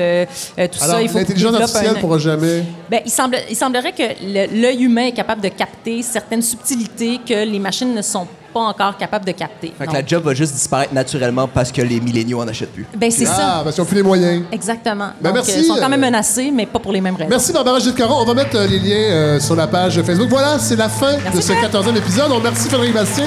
Il a quitté, mais je veux quand même rap- rappeler son livre Après le naufrage. C'est aux éditions Boréal. Christian Lapointe, on va aller voir Constitution au théâtre d'aujourd'hui. C'est cette semaine jusqu'au 5 juin. Merci à tous nos chroniqueurs et chroniqueuses. Je remercie les gens à ma brasserie, le personnel, ma brasserie à Rosemont, qui nous ont pour les premiers épisodes de la balado. Euh, mais là, euh, on s'est rendu compte que l'endroit est vaste, l'endroit est bruyant. Euh, les gens sont loin. Alors, au mois de juin, il va y avoir deux épisodes à Montréal, le 6 et le 13. Nous enregistrerons à partir de la VV Taverna, l'endroit où j'officie comme DJ. D'ailleurs, je serai là samedi soir, premier samedi de chaque mois. Donc, on va être à la Taverna dès 17h. On va pouvoir commencer une heure plus tard. Un endroit donc moins vaste, plus intime. Je pense que les auditeurs vont Va être content aussi, mais je veux quand même remercier les gens de Mambrassi parce qu'on était très bien accueillis ici. On a rêvé pouvoir poursuivre l'endroit magnifique. C'est parfait, vous venez prendre un verre, euh, et c'est ce que les gens font en grand nombre. Et on va continuer à faire ça au moins. Oui, et nous, on va continuer. Et voilà, donc il reste deux épisodes à Montréal. On finit à la TUC le 20 juin. Euh, et tous les détails pour réserver les places seront sur la page Facebook sur, euh, sur euh, Eventbrite. La semaine prochaine, on aura, on va parler d'un sujet assez. euh, assez- je, je le dis pas tout de suite, je vais, je vais le dire sur les réseaux sociaux, parce que j'ai pas fini de lire le livre, mais c'est, je pense que ça va être vraiment super passionnant. Hey, mon Dieu, c'est vendeur. Hey, je suis tanné. Bonne semaine tout le monde. On, on se voit la semaine prochaine.